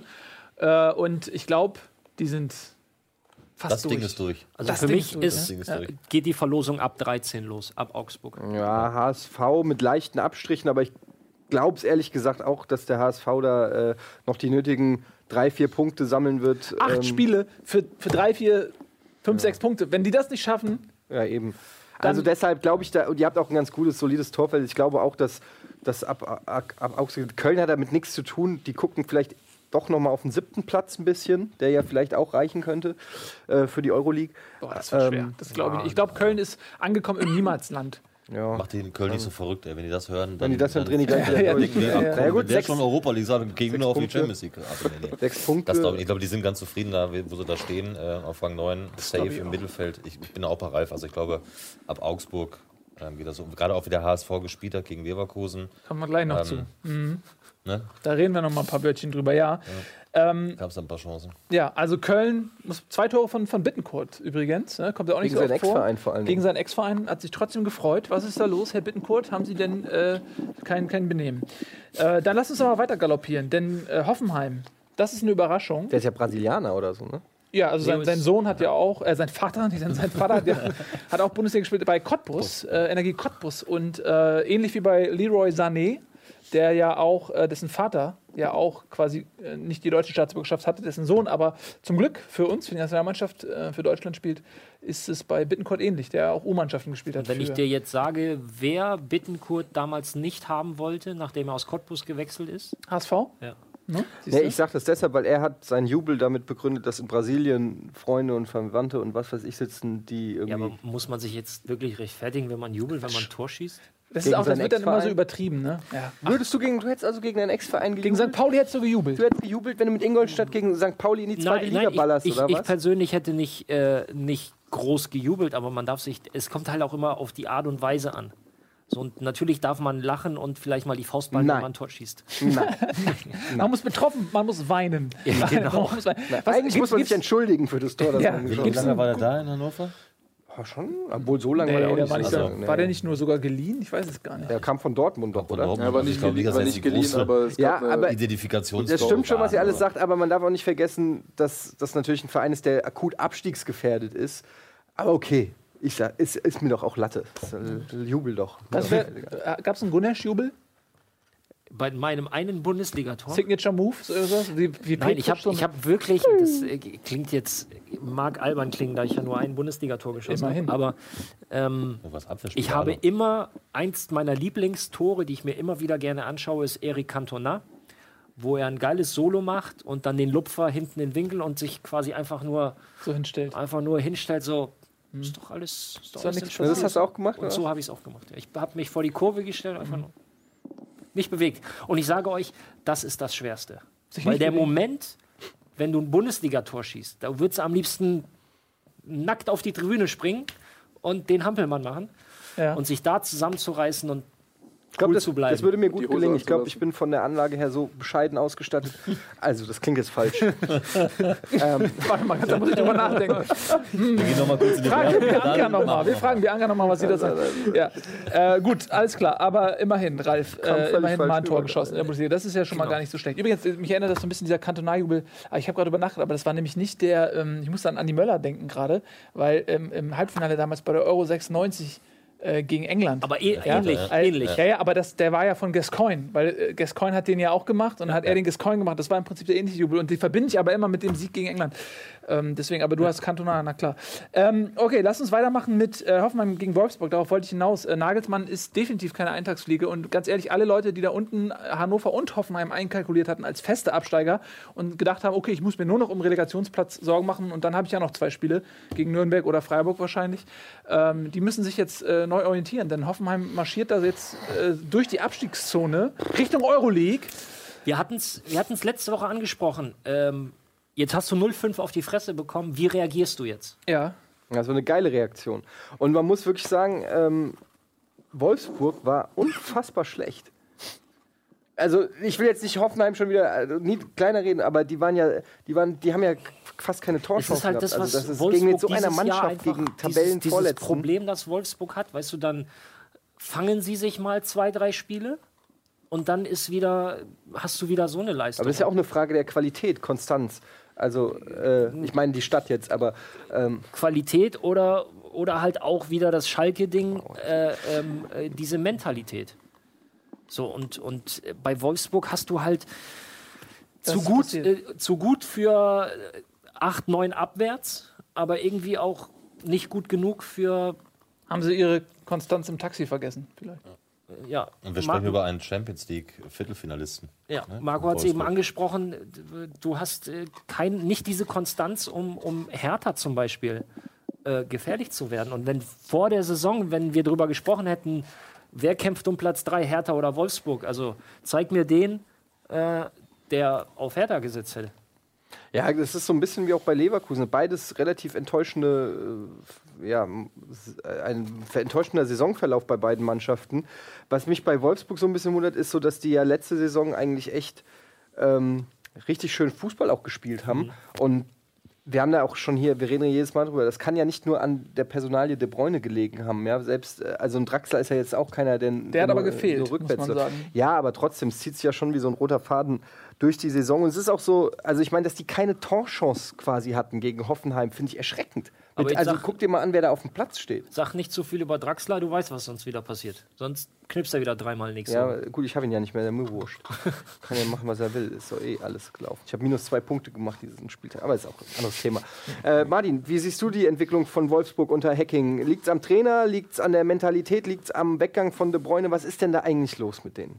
Nun, das wollte ich schon immer mal so. ähm, es ist ein schwieriges Ding, weil sie haben natürlich letzte, letzte Saison waren sie wirklich auf ihren Kader optimal ausgerichtet, könnte man fast sagen. Sie haben ganz viele ähm, individuell durchschlagskräftige Spieler, haben dann sehr stark auf die Flügel gespielt, Gegner breit gemacht, damit Räume für De Bruyne geschaffen und De Bruyne Räume hat für dann De die Bruyne. Das klingt gut.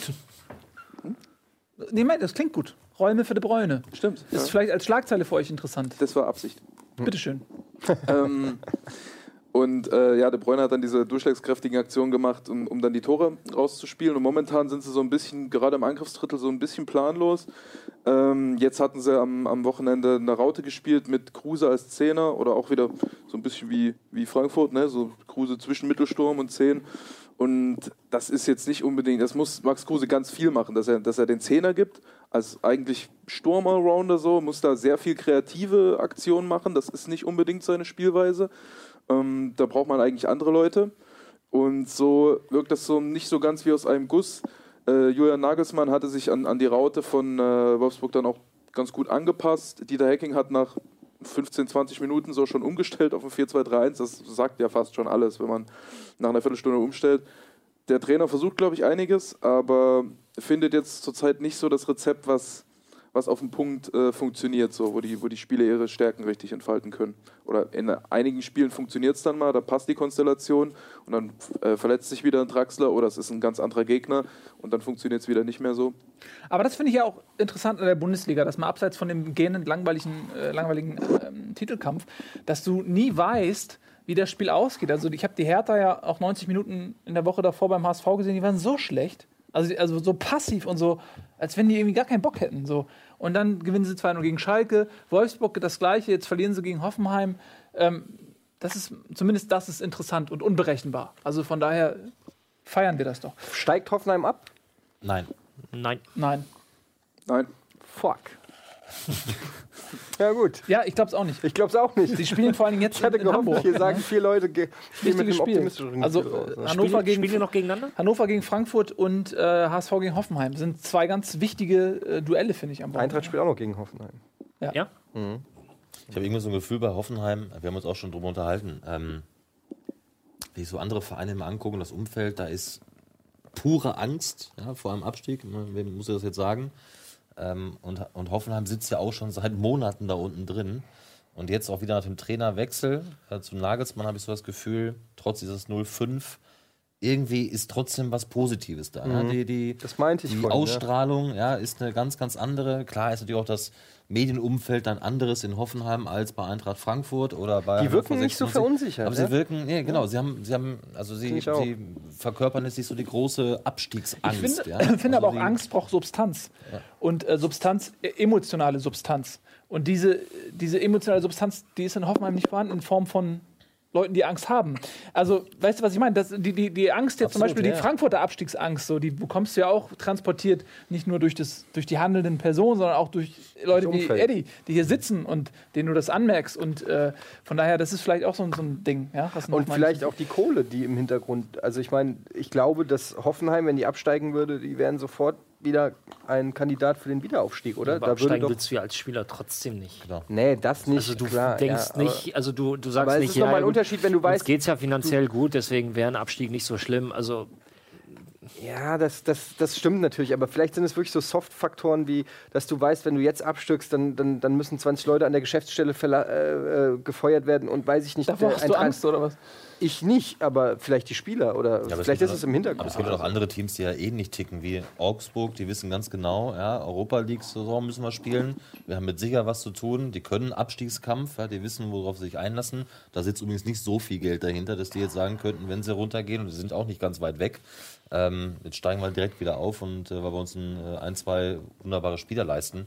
Ähm, da, da ist, das ist ähnlich wie in Hoffenheim in Augsburg. Auch da habe ich irgendwie ein positives Gefühl, ja? auch weil die sich nach außen einfach positiver geben als äh, wilde, verrückte andere Vereine, die schon seit Monaten nur über das eine Thema denken und Ja. sprechen und viel Negatives auch sehen. Ich denke, das ist auch ein Wettbewerbsvorteil. Also diese Stabilität, dieses positive Denken. Ich habe es ganz krass gemerkt, äh, die letzten beiden Jahre, wie gesagt, mit dem HSV, äh, was Angst fressen Seele auf. Ja? Also wie, wie sich das bis in die Stollen der Spieler ähm, fortpflanzt, dieses Gefühl, diese Lähmung. Und äh, wenn du das nicht hast, sondern positiv rangehst und auch so spielst, das ist schon eine Menge wert. Das ist ein großer Vorteil, finde ich. So, ähm, gut, also wir sind uns einig, Hoffenheim steigt nicht ab. Kommt Wolfsburg in die Champions League? Nein. Nope. Nope. Wir nochmal die Tabelle, aber Schwierig, ne? Ich gucke auch noch mal auf die Das, Tabelle. Sind, das ist nicht die Tabelle. Nope. Äh, Das, Ta- Tabelle ist die andere gerade. Es kommt, wenn Also Champions League Quali wären Ja. jetzt fünf Punkte, ist natürlich absolut machbar, ne? Aber, ja, aber du hast da eben auch Vereine. Du hast Leverkusen, Du hast Mainz, du hast Schalke, Schalke. Gladbach, also, also- vor allem Gladbach. Ich, ja, Gladbach ist stark. Ne? ich glaube, Gladbach schafft noch Da die kommen auch einige Quali. Spieler zurück. Da kommt ein Hermann, ein, ein Hahn, äh, den die in der Hinterhand haben. Auf einmal ein Hazard, der auf einmal ein Formhoch entwickelt. Ja. Also ähm, auf der anderen Seite musst du auch sagen, es ist ja untippbar. Du hast ja eben gesagt. Ja. du? Einmal, was, was sollst du da tippen? Dann spielen die plötzlich das nächste Heimspiel, spielen sie herausragend, Gladbach verliert ähm, und plötzlich rutscht alles wieder zusammen. Also ich wage da oben, pff, das ist so schwierig zu prognostizieren, wer da tatsächlich ähm, in die Champions League reinkommt. Klar hat Hertha BSC ne, natürlich schon einen gewaltigen Vorsprung. ne? Das sind acht Ja. Punkte, ähm, um direkt reinzukommen. Ich glaube, das werden sie nicht mehr aufholen, möglicherweise. Aber das ist sau schwierig. also ich, ich möchte mich jetzt nicht auf eine einzelne Mannschaft festlegen, aber die Frage, ob Wolfsburg in die Champions League kommt, würde ich auch mit Nein beantworten. Dafür sind die Mannschaften davor. Da gebe ich dir recht, da kann man sich jetzt wirklich nicht festlegen. Aber in, in der Summe haben die Mannschaften zu viele Argumente auf ihrer Seite, als dass ich Wolfsburg das noch zutraue, A, aus eigener Kraft die nötigen Punkte zu holen und B, dass man sich dann davor die Punkte gegenseitig klaut oder sie nicht holt. Also es bleibt spannend, aber ich muss auch sagen, jetzt das Spiel äh, gegen Hoffenheim war noch mal so ein Hätten sie da jetzt souverän gewonnen, hätte ich gesagt, okay, die, da wird noch mal angegriffen. Aber so wie sie sich da präsentiert haben, finde ich es schwer. Aber es kann noch alles sein, das, ist, das weiß man nicht. Aber ich glaube es eher nicht. Gut, dann gehen wir rüber zum nächsten Spiel. Ingolstadt gegen Stuttgart. Zwei Mannschaften, die tabellarisch äh, miteinander schmusen seit einiger Zeit. Äh, Ingolstadt auf 10, Stuttgart auf 11, 33 Ingolstadt, 32 Stuttgart. Das sind auch zwei Mannschaften, wo man die letzten Wochen immer das Gefühl hat, okay, so langsam bewegen sie sich in diese Vakuumzone, in der wir Köln gerade auch äh, gesehen haben, in der sie weder oben noch unten groß mitmischen können. Ich, ich persönlich finde, beide sind angekommen in dieser Zone. Also gerade Ingolstadt äh, haben sich jetzt die letzten Wochen die, die Punkte wirklich äh, hart erkämpft. Man hat man richtig immer am Ende dann äh, auch gemerkt bei Hasenhüttel, äh, wie er wichtig. ist auch ne? glücklich mit nur, mit nur mit einem Unentschieden. ja. Genau. Ähm, Also wenn du mit 22 Toren ähm, über 30 Punkte holst, ist schon effizient, ne? Ja, das war ja jetzt, also für Ingolstädter Verhältnisse war ein 3-3 Drei, zu ja. Hause ein richtiges, ein richtiges Spektakel. Hätte Ähm, erreicht werden können. ich hab- also wenn ich- du darauf gesetzt hast, dass du sechs Tore fallen in Das Ingolstadt. stimmt, das stimmt. Ähm, und zum Spiel selber. Äh, Ingolstadt früh in Führung gegangen nach einem Fehler der Stuttgarter. Fehlpass von, ich glaube, Gentner war es, der Moritz Hartmann den Ball vorgelegt hat. Äh, relativ schnell der Ausgleich und auch direkt eigentlich die Chance zum 2-1 für den VfB. Und das hat sich dann so ein, so ein munteres Spielchen entwickelt. Ähm, nach dem 3-1 habe ich eigentlich gedacht, okay, das müssten die eigentlich äh, über die Zeit kriegen, weil sie ja wirklich defensiv gut stehen. Wir haben ja auch äh, relativ wenig Gegentore bekommen. Ich glaube sogar nur die drittwenig, ja, die drittwenigsten. Ähm, und ich habe äh, nach dem Spiel, ich war mit, mit ein paar Jungs am, am Sonntag noch, noch zusammen unterwegs und habe halt natürlich so zum Spiel gefragt und äh, die sagten einfach nur, du hast auf dem Platz gemerkt, Stuttgart hat eine unfassbar starke Offensive. Also das, ähm, sie sagten, das war äh, Kostic, Didavi, Werner, super schnelle Leute. ähm, super schnell, sehr, sehr dynamisch. Kostic auch sehr körperlich sehr präsent. Ähm, und ähm, ja, sie dachten, dass, also was, was die Offensivleistung angeht, war es eine der besten Mannschaften, gegen die sie bis jetzt dieses Jahr gespielt haben. Sicherlich aber auch, äh, eigentlich hat sich diese Offensivstärke ja von Anfang an gezeigt. Unter Zorniger waren sie nach vorne hin ja, Ja. auch gut. Sie haben halt nur vergessen, dass sie ein eigenes Tor zum Verteidigen haben, was sich ja jetzt äh, geändert hat. Und deswegen die Entwicklung des VfB. Ähm, du hattest ja mich ja auch irgendwann mal gefragt, schafft es der VfB noch in die internationalen Wettbewerbe? Äh, wo ich dann sagte, ja, wenn du so startest, funktioniert das nicht. Und man sieht es ja jetzt, äh, äh, ähm, diese Vakuumzone ist, glaube ich, so auch das Optimum. Ja, klar, ist auch okay nach so einem Saisonstart. Eben, klar also, kannst kann du man jetzt, dann auch nicht jetzt. vielleicht werden wir Neunter, vielleicht werden wir Achter, so, aber das reicht vollkommen und, und das Spiel nochmal für den neutralen Zuschauer war es natürlich Ja. angenehm. Lustig übrigens, äh, Marco, ich habe ja vorhin erzählt, ich habe dieses äh, leicht äh, äh, in der Vergangenheit liegende äh, analytische Video von dir und, und Frank Buschmann gesehen. Und äh, da hast du gesagt, äh, das war 2013, äh, Stuttgart kommt auf Platz 5, weil du die als sehr stark äh, analysiert hast. Jetzt die letzten Jahre ging es ein bisschen bergab. Ja, weil das war, es, es war ja auch ein Phänomen bei, beim VfB Stuttgart, gerade unter Bruno Labbadia ja damals noch. Die haben mal, das darf man ja vergessen, die haben Europa League gespielt, ähm, sind ja auch ein bisschen weitergekommen, haben dann das Geisterspieler verloren bei Lazio Rom damals. Ähm, und da ging es halt in der Rückrunde bergab. Also es war ja, es war wirklich ein, ein Phänomen. Hinrunde erstmal ganz ordentlich, dann war es plötzlich die Rückrunde, die, die daneben ging und irgendwann, auch in Stuttgart ist es ein schwieriges Umfeld, gerade wenn man weiß, mein Gott, du hast Mercedes im Hintergrund, ja, du hast Porsche da im Hintergrund, also große Firmen, die da sitzen.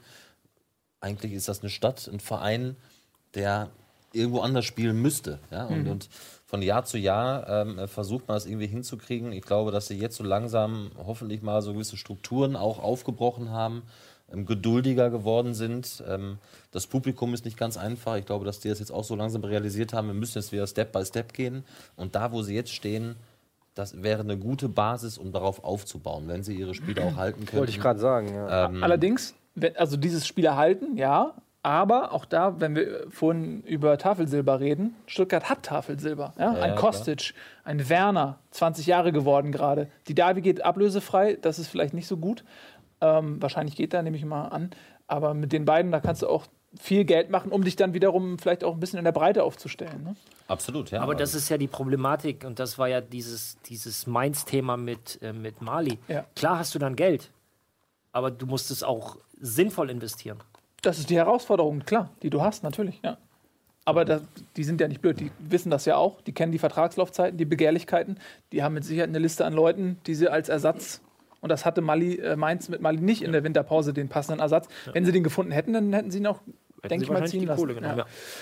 Ähm, gut, aber das muss man sagen, die beiden Vakuummannschaften, wenn wir sie so nennen wollen, haben uns echt ein spektakuläres Spiel geboten. 3-3, macht Spaß zum Zuschauen, macht auch Spaß zum Kommentieren wahrscheinlich, ne? So Spiele. Übrigens erstaunlich, Das ich weiß nicht, als- vielleicht kann Martin dazu was sagen. Ich sehe es nur hier gerade, äh, die Statistik, Passquote Ingolstadt 60%, Passquote VfB Stuttgart 63%. War das ein Fehlpassfestival oder? Weil ich meine, 60% Passquote ist ja schon unterirdisch. Es war ein Pressing-Festival, kann man sagen. Also das ist, ähm, Da ist es. ja, da ist es. Ja, man, kann's, man kann sagen, wenn die, wenn die Passquoten so weit runtergehen, dann ist immer ähm, wahrscheinlich von beiden Seiten sehr intensives Pressing gespielt worden. Das spielt, wird dann dementsprechend vertikaler gespielt, die Bälle. Und dementsprechend gehen sie auch eher verloren bei ähm, Leverkusen-Spielen, äh, beziehungsweise generell Mannschaften von Roger Schmidt, auch früher schon, da hat man das öfter. Die eigene Mannschaft manchmal, die gegnerische Mannschaft fast immer. Dass sie ganz oft unter 60 Prozent sogar kommen, sogar vereinzelt mal unter 50 Prozent. Ähm, ja, je mehr man Gepresst. den Ball unter Druck setzt, umso öfter geht der Ball auch Also das ist interessant, weil die Eintracht hat zum Beispiel eine Passquote von 50%, auch wenn sie nicht gepresst wird. Also Das glaube ich nicht. Ja, doch. Das glaube ich nicht. Ich, will, Kommt ich, auch wüsste, an, wie man ich wüsste auch nie, in, in niemanden, der, der, die nicht, der die nicht pressen will. Machen ja fast alle in der Bundesliga mittlerweile. Von daher. Äh, wenn du natürlich versuchst, schnell nach vorne zu spielen, mit wenigen Ballkontakten und mehr Risikopässe in der Quote spielst als Sicherheitspässe, dann hast du natürlich auch eine andere Quote. Also muss ja Genau. nicht immer was, was aussagen. Genau, das ist der Gut, Punkt. ähm, äh, genau, ich wollte noch was sagen. Ich habe mich leicht schuldig und ertappt gefühlt, weil wir auch, wir hatten Michael Henke zu Gast ähm, letzte Woche und wir haben über Ingolstadts äh, Spielstil geredet und haben uns so ein bisschen echauffiert, ähm, darüber, dass es sehr destruktiv ist und wenig ansehlich für den Zuschauer. Und der, der Kommentator, ich weiß nicht mehr, welcher Kollege das kommentiert hat, in der Konferenz hat jedes Mal, wenn man nach Ingolstadt, also zum Spiel Ingolstadt gegen Stuttgart kam, hat er gesagt, alle, die immer über Ingolstadt gelästert haben, wie schlecht die spielen, die werden jetzt eines Besseren belehrt. Ich habe mich schuldig gefühlt, weil ich war einer von denen, die auch immer gesagt haben, ey, das ist echt hässlich. Ähm, Ja, du kamst direkt aus dem HSV Ingolstadt-Spiel, glaube ich, mit deiner. Das war kurz Ja, ja. davor, ne? Deshalb nee, waren das, die. ja, das war danach, weil da habe ich 90 Minuten, ich Genau, hatte vorher noch kein exakt, Spiel von meine Ingolstadt über 90 Minuten da, so war die, da waren die Eindrücke noch ganz frisch. Ja, muss ich sagen. Ähm, genau.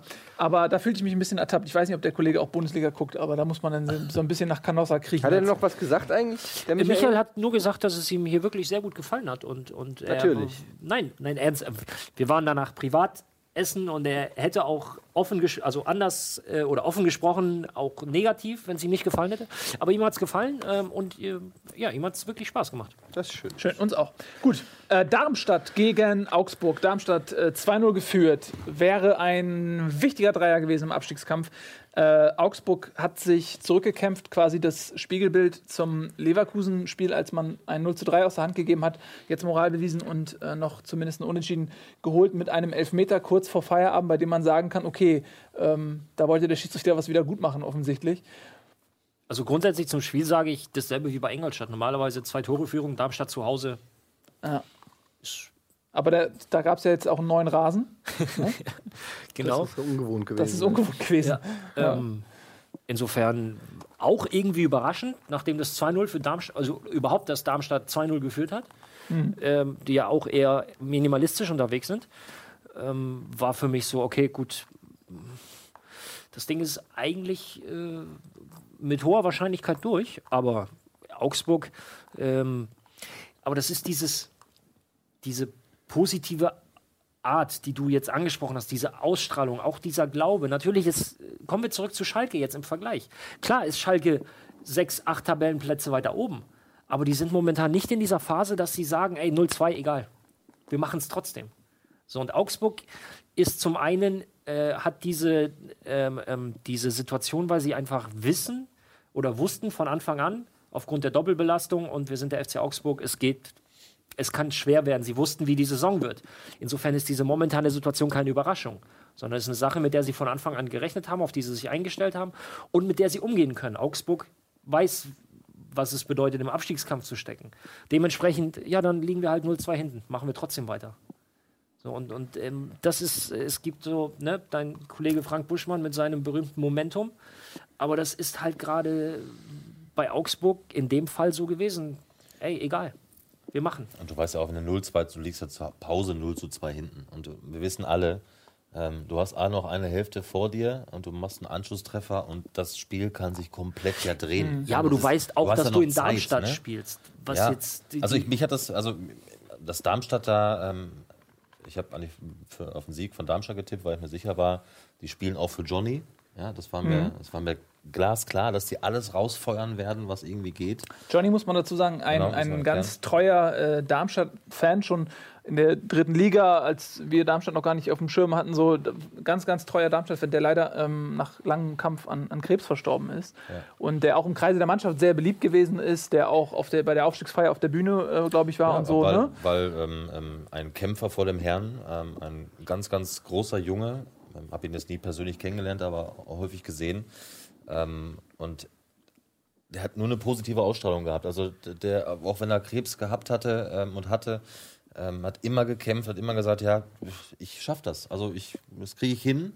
Und daraus haben die Darmstädter, auch übrigens äh, Andrea Petkovic, äh, die Tennisspielerin, unglaublich viel Energie gezogen, haben einfach gesehen, hey, ähm, warum sollen wir uns jetzt verbuddeln und vergraben? Äh, wir machen jetzt weiter und das war sicherlich auch ein Grund dafür, warum Darmstadt 98 auch aufgestiegen ist.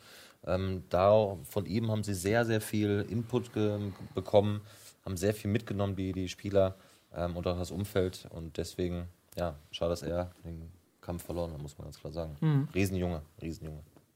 Ja, trau traurig, ganz traurige Geschichte auf jeden Fall am, am Rande dieses Spiels, war auch sehr präsent, ähm, äh, die Geschichte und, und der Junge. Ähm, ja, 2-2 am, am Ende für Darmstadt. Es ist, äh, es ist, ja, es ist nicht genug, um sich wirklich Befreiung beide, zu ja. verschaffen. Ja. Ich glaube aber, dass Darmstadt auch, ähm, wenn wir über diese positive Einstellung reden, niemand erwartet von Darmstadt den Klassenerhalt. Ja? Jedes Spiel für die ist, ist ein Endspiel sozusagen. Das wissen die auch. Und die wissen, sie werden bis zum Schluss kämpfen. Andere Mannschaften wie Frankfurt, wie Bremen, die haben gar nicht das Selbstverständnis, Abstiegskandidat zu sein. Die haben vielleicht eher die Angst. Ich glaube, bei Darmstadt, bei Darmstadt ist es einkalkuliert. Und für die ist es wahrscheinlich ein Gewinn, wenn die am letzten Spieltag noch aus eigener Kraft nicht absteigen können, mhm. dann ist es für die ein Erfolg. Ja. ja. mit Sicherheit. Aber also ich fand auch, die, auch natürlich aus, Sicht, aus meiner Sicht interessant, wie diese Partie ausgeht. Da kann man natürlich argumentieren, bei einem 1-1 sind sie beide noch mit im Abstiegskampf. Keiner kann sich so richtig absetzen. Auf der anderen Seite haben sie ähm, wieder den Abstand auf äh, Platz 16 um einen Punkt erhöht. Mhm. So kann man es also auch positiv deuten im Prinzip, weil am Ende kann wirklich jeder einzelne Punkt auch dann wichtig sein. Also klar hätte jeder von denen, gerade Darmstadt, dann mit einer 2-0-Führung irgendwie gewinnen können, wobei die am Ende auch sagen mussten, dass Augsburg, äh, also das Unentschieden ging schon in Ordnung. Ja. Ne? Also insofern. Das ähm, Tor von Kajubi, deswegen meinte ich eben mit der Schiedsrichter wollte was wieder gut machen. Ja. Kopfballtor von Kajubi, Abge, ab, ab, ab, wo ich ja, jetzt nicht weiß, was da jetzt äh, mhm. der Grund des Pfiffs war, aber wurde auf jeden Fall aberkannt. Ja. Ähm, ja, der Elfmeter war ja auch strittig. Also es ist alles so. Äh, Na, jeder Punkt hilft. Ja, genau. so, natürlich wären, wären drei Punkte wären ein sch großer Schritt gewesen. Ja. So, aber ja, man, man mausert sich halt, man, man sammelt sich halt so zusammen. Wie Hertha sich oben zusammen sammelt, kann man es halt auch unten machen. Und es zeichnet sich ja auch im Abstiegskampf so ein bisschen ab, äh, dass das vielleicht, also ich will jetzt auch nicht hier dauernd Schwarzmann oder so, aber dass mit Hannover und, und Frankfurt vielleicht schon zwei sich unten ansiedeln und dann geht es nur noch um den Relegationsplatz. Mm, ah, nee, also ja, ja, guck mal, momentan hast also, du ja noch äh, Frankfurt und Hoffenheim punktgleich. Ja, Darmstadt spielt noch zu Hause gegen Frankfurt, also äh, die haben es da in der Hand. Ne? Also, oh, das wird natürlich, also, mal, das wird natürlich auch ein ganz brisantes Ding. Ne? Darmstadt, Frankfurt positiver kommen ja. jetzt. Ich weiß, es ist schwierig. ja, ja, aber, ey, glaubt mir ähm, doch einfach jetzt hat Kovac, mal. Die beiden Kovac noch ein bisschen ein paar Tage Zeit, ja. da noch ein bisschen was zu bewirken. Ist ja gut. Also, ich mach das jetzt noch nicht abgestiegen. Ne, ich mache das aber jetzt auch nicht für Fishing for Compliments, sondern ich Nein, glaube schon, dass wenn man das so beobachtet und sieht, dass der Relegationsplatz ist tatsächlich ein realistisches Ziel für Darmstadt. Ja, aber man darf auch einzig sagen, ähm, auch aus Frankfurter Sicht, Platz 16 bis Platz 13, es sind drei Punkte. Ja, ja Übrigens auch vom Platz 17 ja. aus sind es drei Punkte. Ja, ja, also, klar. Rechnerisch, klar. Noch haben wir ein paar Spiele, ist jetzt nicht so, wo, wo schon, okay. wo schon ähm, irgendwie den Sarg zu. Okay. Übrigens, es gibt ganz interessant, äh, ich gucke manchmal so bei restprogramm.com, weil die äh, schlüsseln dann immer auf, welche Mannschaften haben welches Restprogramm. Da gibt es eine Trendtabelle der letzten vier Spiele. Und äh, in dieser Trendtabelle ist auf Platz 18 leider Eintracht Frankfurt. Ähm, mit zwei Punkten und minus fünf Toren ähm, aus den letzten vier Spielen. Also es ist, dein Pessimismus ist nicht ganz äh, unberechtigt, aber äh, das wissen wir mittlerweile ja auch. Gut, also lass uns zum nächsten Spiel kommen. Ähm, Bayern gegen Bremen. Ganz klare Geschichte. 5 zu 0 in den 90ern war das mal ein, ein meisterschaftsentscheidendes Spiel. Heute wird es äh, abgeschenkt von Bremer Spielern. Da gab es äh, auch Verhandlungen vom Sportgericht äh, in Person von Junusovic und Fritz, war glaube ich der zweite, ja. ähm, mit einem Urteil, über das wir mal ganz kurz sprechen können. Denn wir haben überlegt, was machst du mit solchen Spielern? Es ist klar, dass es permanent passiert in der Bundesliga, dass kalkuliert wird, bei welchem Spiel ziehe ich die fünfte gelbe Karte und bin gesperrt. Und dass es eigentlich immer vor dem Bayern-Spiel ist, ist auch kein Geheimnis. Darmstadt hat es ins Lächerliche im Prinzip äh, übertrieben. Und jetzt kommt ähm, Junusovic und, und, sagt irgendwie so einer ganz charmanten Art und Weise, klar war das Absicht, also nicht wortwörtlich, aber ja, von dem, was, was man daraus lesen konnte. Und äh, es wurde verhandelt vor dem Sportgericht und man ist zu dem Urteil gekommen, er wird nicht zusätzlich gesperrt, sondern es gibt lediglich eine Geldstrafe was für einen millionenschweren Fußballer vermutlich zu verschmerzen ist. Ich weiß, verschmerzen ist. Ich weiß nicht, ob der Verein das sogar übernimmt, keine Ahnung. Aber äh, ist das in eurer äh, Ansicht ein faires Urteil? Ja, klar, es ist ein faires Urteil. Es war eine Unsportlichkeit, die er zugegeben hat. Da kann man drüber streiten, ob das schlau war, das zuzugeben oder nicht. Ne? Es war ja die Woche davor, wer war, waren es die Darmstädter, die sich ja. alle ihre Karten abgeholt haben. Die haben es eben nicht zugegeben, sind davongekommen. Ähm, ja, wie es so schön heißt, äh, lass dich halt nicht erwischen. Natürlich kann man drüber äh, sprechen, dass diese Regelauslegung, dass das, dass das genutzt wird als taktisches Element, wenn du weißt, die fünfte gelbe Karte sperrt mich. Das ist ja das gleiche, wie wenn du dir, ähm, wenn du im Spiel, sag ich mal, faulst und weißt, okay, das gibt nur eine gelbe Karte, dann, dann nimmst du ja auch die Regel an, um eine Unsportlichkeit zu, bege zu begehen. Also ich finde, also weißt, weißt du, wie ich meine, du, du, du weißt, dafür kriege ich eine gelbe Karte, aber ich kann weitermachen und ich äh, nehme die Unsportlichkeit in Kauf, weil die Strafe nicht so schlimm ist. Ähm, also ich finde es ganz schwierig, aber ich habe was Interessantes gelesen, ich weiß gar nicht, wer das war oder irgendwo gesehen, da hat einer den Vorschlag gemacht, ich war glaube ich irgendein Schiri oder so. Nee, ähm, Wer war's? mit, den, mit den drei Spielen, wo Naja, wir eins aussuchen. Genau, genau, Äh, also wo, nicht wo gelost wir- wird, quasi. Ich glaube, Rainer Koch war das. Ja, ne? genau. Ja. Äh, wo gelost wird quasi nach der fünften gelben Karte wird eben nicht gesagt das nächste Spiel, sondern es wird quasi gelost. Ähm, welches Eins der Spiel? drei. Eins der nächsten drei oder der, den Modus, den kann man ja dann nochmal überlegen. das finde ich eigentlich, es ist zwar ein Nee. bisschen irgendwie willkürlich, aber irgendwie Ja, eine ganz sind- interessante Idee. Ja, aber wir sind ja nicht im Zirkus. Naja, Also, gut, man, aber- wir losen jetzt mal aus, wann der Spieler mal gesperrt wird oder so. Also, Aber wenn man so klar, dem Einhalt gebieten Diese fünfte gelbe Karte, wenn ich sie mal abhole und die Profis sind dann schlau genug, das gab es übrigens schon immer so. Ja, seitdem es die Regel gibt, bei der fünften gelben Karte bist du gesperrt. Die wissen schon ihr Konto irgendwann und die wissen schon, wann es möglicherweise gegen die Bayern geht oder wann es gegen Dortmund geht oder wann es gegen Darmstadt geht, als Beispiele mal. Ähm, natürlich darfst du es nicht sagen, das ist dämlich, das ist dumm. Ähm, aber ich finde da jetzt auch nichts Dramatisches dran. Das, das wird es immer wieder geben. Es gibt es international bei, bei ähm, Europa League-Spielen, wenn du bei der dritten Karte gesperrt bist, da holst du dann vielleicht im letzten Gruppenspiel ab oder vor dem letzten Gruppenspiel, damit du dann im 16. Finale spielen kannst oder wie auch immer. Also, Ich Freunde, finde sowieso also diese, ist- ich finde diese halt so Sperre ein- eh, ich finde es halt- generell Quatsch, weil es, ich finde es nicht fair. Du hast Spieler, die sind äh, auf Positionen, wo du einfach Zweikämpfe führen musst. Und wenn du im Spiel die gelbe Karte bekommst, bist du insofern schon gehandicapt, weil du dann eben mit angezogener Handbremse spielst. Und äh, dass du einen Stürmer gleichsetzt mit einem defensiven Mittelfeldspieler, defensiven äh, Spieler im Allgemeinen, finde ich nicht fair. Das zieht sich in meiner Meinung nach auch durch guter die Punkt. großen Turniere. Äh, ich finde es unfassbar, dass ein Spieler, der jahrelang auf eine Weltmeisterschaft hinarbeitet, wie Michael Ballack 2002, äh, im Finale gesperrt ist wegen einer gelben Karte. Äh, äh, Thomas Müller damals äh, vor dem Halbfinale gegen äh, äh, vom Finale gegen Spanien äh, gesperrt worden nach einem Handspiel, was überhaupt nicht dramatisch war, wo du denkst, die, also die, die Strafe, die, die dieses Spiel Sperre hat, ist, steht in keinem Verhältnis zu, zu der Tat, die der begeht. Also wenn es an mir geht, würde man diese Sperre nach fünften oder zweiten gelben Karten sowieso komplett abschauen. Aber ich habe ja nichts zu sagen. Und übrigens die Darmstädter, ähm, obwohl da fünf gefehlt haben, ähm, lagen in Führung beim FC Bayern. Ähm, Ja. Haben eigentlich einen ganz guten Tag erwischt, ähm, Ja. obwohl die fünf gefehlt haben und hätten mit ein bisschen Glück und so weiter da auch einen Punkt holen können. Also es war ja im Bereich des Möglichen. Ja. Und ob jetzt Junusovic und Clemens Fritz, Clemens Fritz, der eine gute Rückrunde ja spielt, gar keine Frage, ähm, ob die jetzt, jetzt die großen Heilsbringer sind äh, im nächsten Spiel. Also das würde ich erstmal abwarten, ob die Bremer dann mit Junusovic und Fritz das nächste Spiel, das ist reine Spekulation.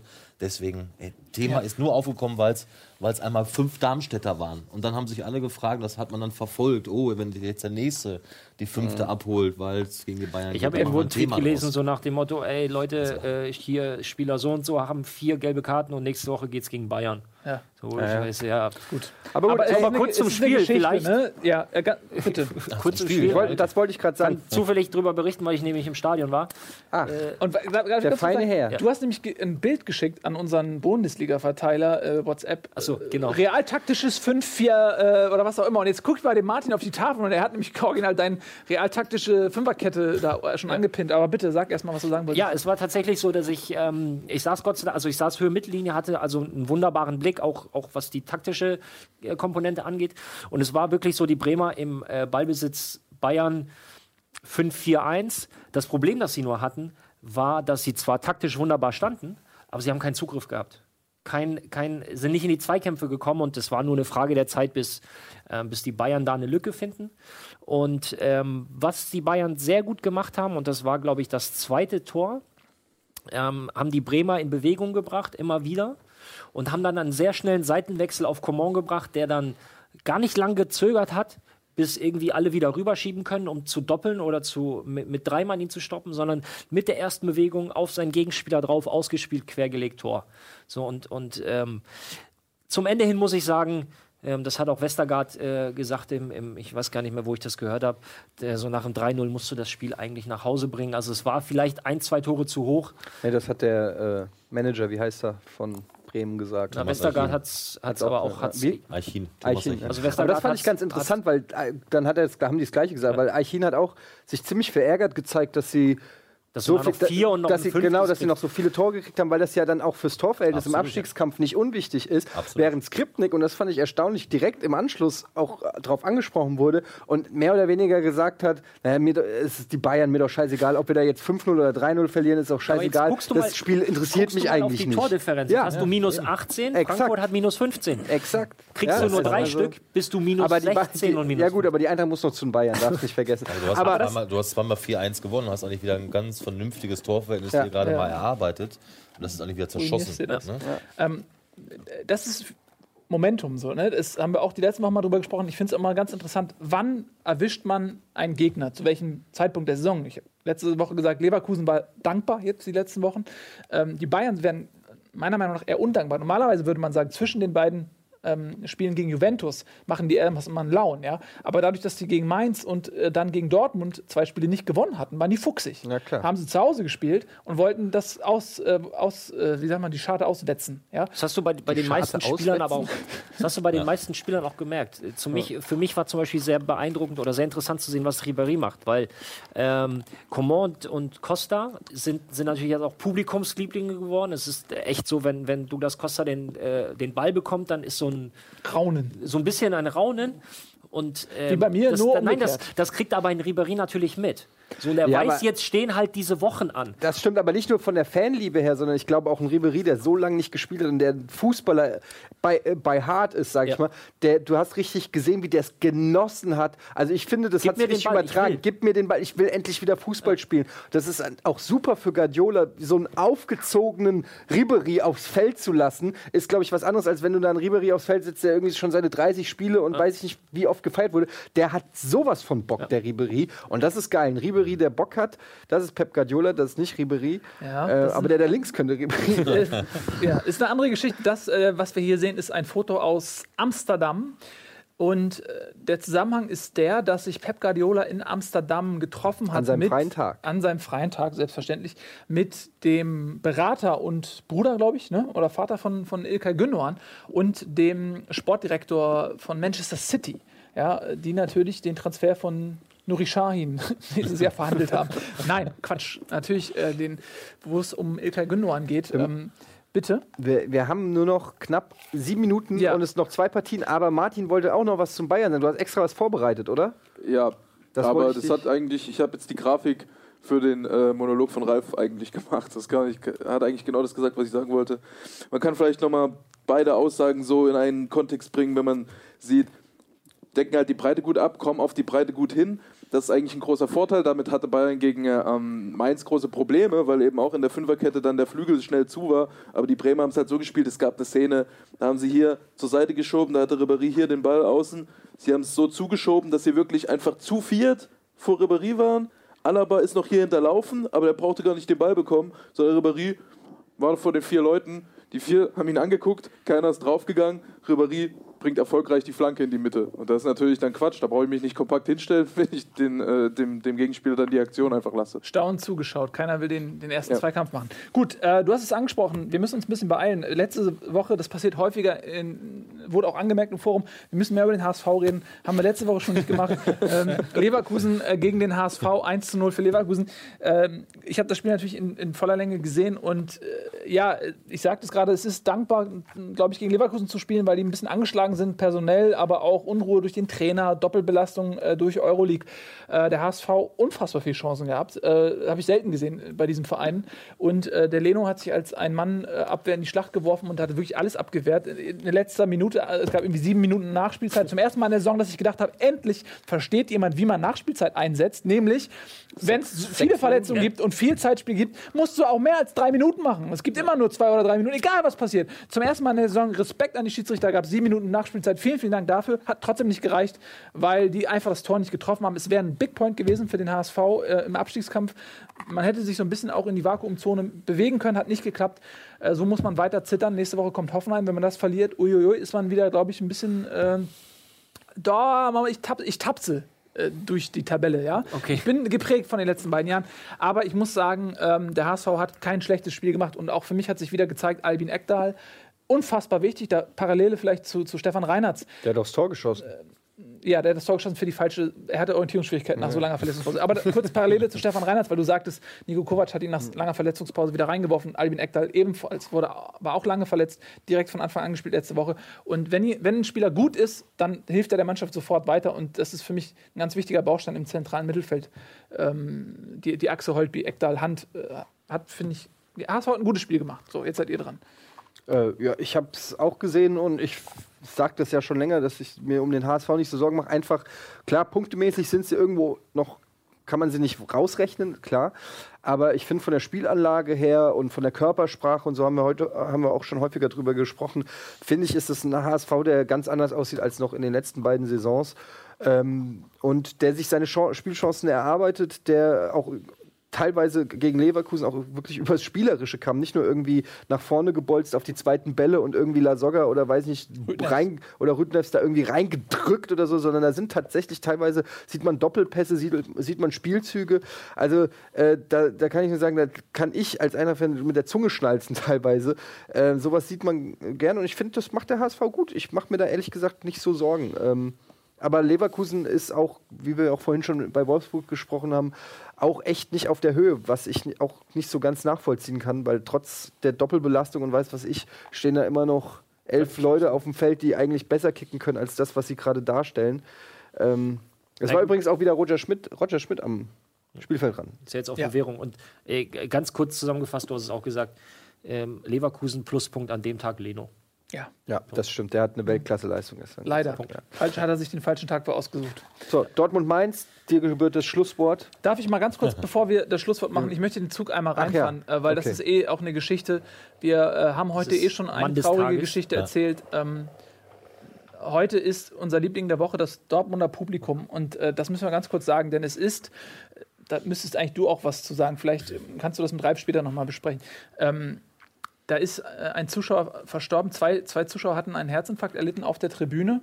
Ähm, mein letzter Stand war, einer ist verstorben, einer ist auf dem Weg ins Krankenhaus zumindest noch Stabil. stabil gewesen. Ja. Und das Dortmunder Publikum hat das mitbekommen und hat das quittiert, indem die Fahnen Mainzer auch. eingeholt wurden, die Beide. Mainzer auch. Und es war ein kollektives Schweigen, eine kollektive Anteilnahme. Es wurde, glaube ich, You'll Never Walk Alone quasi als, als sozusagen mentale Unterstützung für diese beiden Menschen angestimmt. Und es war eine ganz äh, seltsame, andächtige Stimmung. Ich habe ein Fußballspiel selten so ruhig gesehen, schon gar nicht im Westfalenstadion. Man hat die Kommandos der Trainer und Spieler gehört. Also es war eine ganz ähm, Ja, das, das muss man sich mal vorstellen. Also da, da sitzen halt oder sitzen stehen 85.000 Menschen und es ist halt mucksmäuschenstill.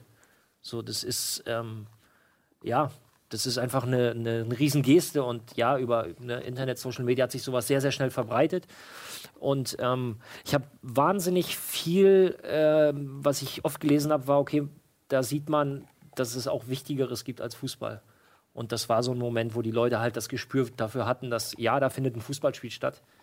Aber hier haben sich gerade ähm, Dinge abgespielt, das sind diese 90 Minuten völlig egal. Naja, und in diesen Zeiten, ähm, also man muss ja auch die Mainzer auch ganz klar mit ins Boot nehmen. Ähm, Also du hast schon gesagt, alle, alle über 80.000. Ähm, auch in diesen Zeiten ne, gibt es dann tats tatsächlich noch Menschlichkeit, Solidarität, ähm, die, ja, dass, man, dass man das so austragen kann in einem Fußballstadion, habe ich so in der Form auch noch nie erlebt. Ähm, äh, das ist, man muss einen riesen Respekt äh, allen 80.000 da widmen. Ähm, da so sensibel zu reagieren, ähm, wie man sich da verhält, ganz großes Kino. Und dementsprechend ist, das, ist der 2-0-Erfolg für Dortmund sportlich schön. Thomas Tuchel hat ja gesagt, zieht alle Hüte, die er hat, ähm, nach der Vorstellung gegen Mainz. Aber ähm, im Grunde genommen hat mich, hat mich dann, also ich habe das erst spät erfahren, gestern in Manchester, was da passiert ist. Dann ist, ist tatsächlich das Ergebnis total schiedegal. Ich habe gesagt gerade, dass du es mit Ralf vielleicht noch mal ein bisschen vertiefen könntest, weil ähm, ihr beide ja noch ein äh, wunderbares Gespräch habt, was wir am Samstag wieder dann vor dem Spieltag ähm, senden werden, so um 15 Uhr. Ähm, da geht es dann mehr auch ein bisschen um dich im Allgemeinen und äh, Ralf wird dich löchern. Heute ging es ein bisschen mehr um den Spieltag. Äh, finden wir super, dass du dafür zur Verfügung stehst und da vielleicht könnt Sehr ihr gerne. da noch ein bisschen weiter drüber schnacken. Sportlich, du hast es gesagt, äh, ein bisschen ins Hintertreffen geraten. War eine ganz klare Angelegenheit für den BVB. Unfassbar viel Chancen. Der Leno, äh, der Mainzer, war Karius an, äh, an dem Tag unfassbar, was der alles gehalten hat. Ganz, ganz starker Tag. Äh, aber ansonsten, ja, eine sichere Sache für Dortmund, ne? Siehst du auch so. Ja, habe ich nichts mehr hinzuzufügen. Ich finde ich finde das echt auch traurig. Es ist so schwer, da irgendwie den Schalter umzulegen oder so. Sendung ist eh vorbei. Äh, vielen Dank, Martin. Ich finde, du hast das klasse gemacht heute. Das war ein, ein toller Ersatz.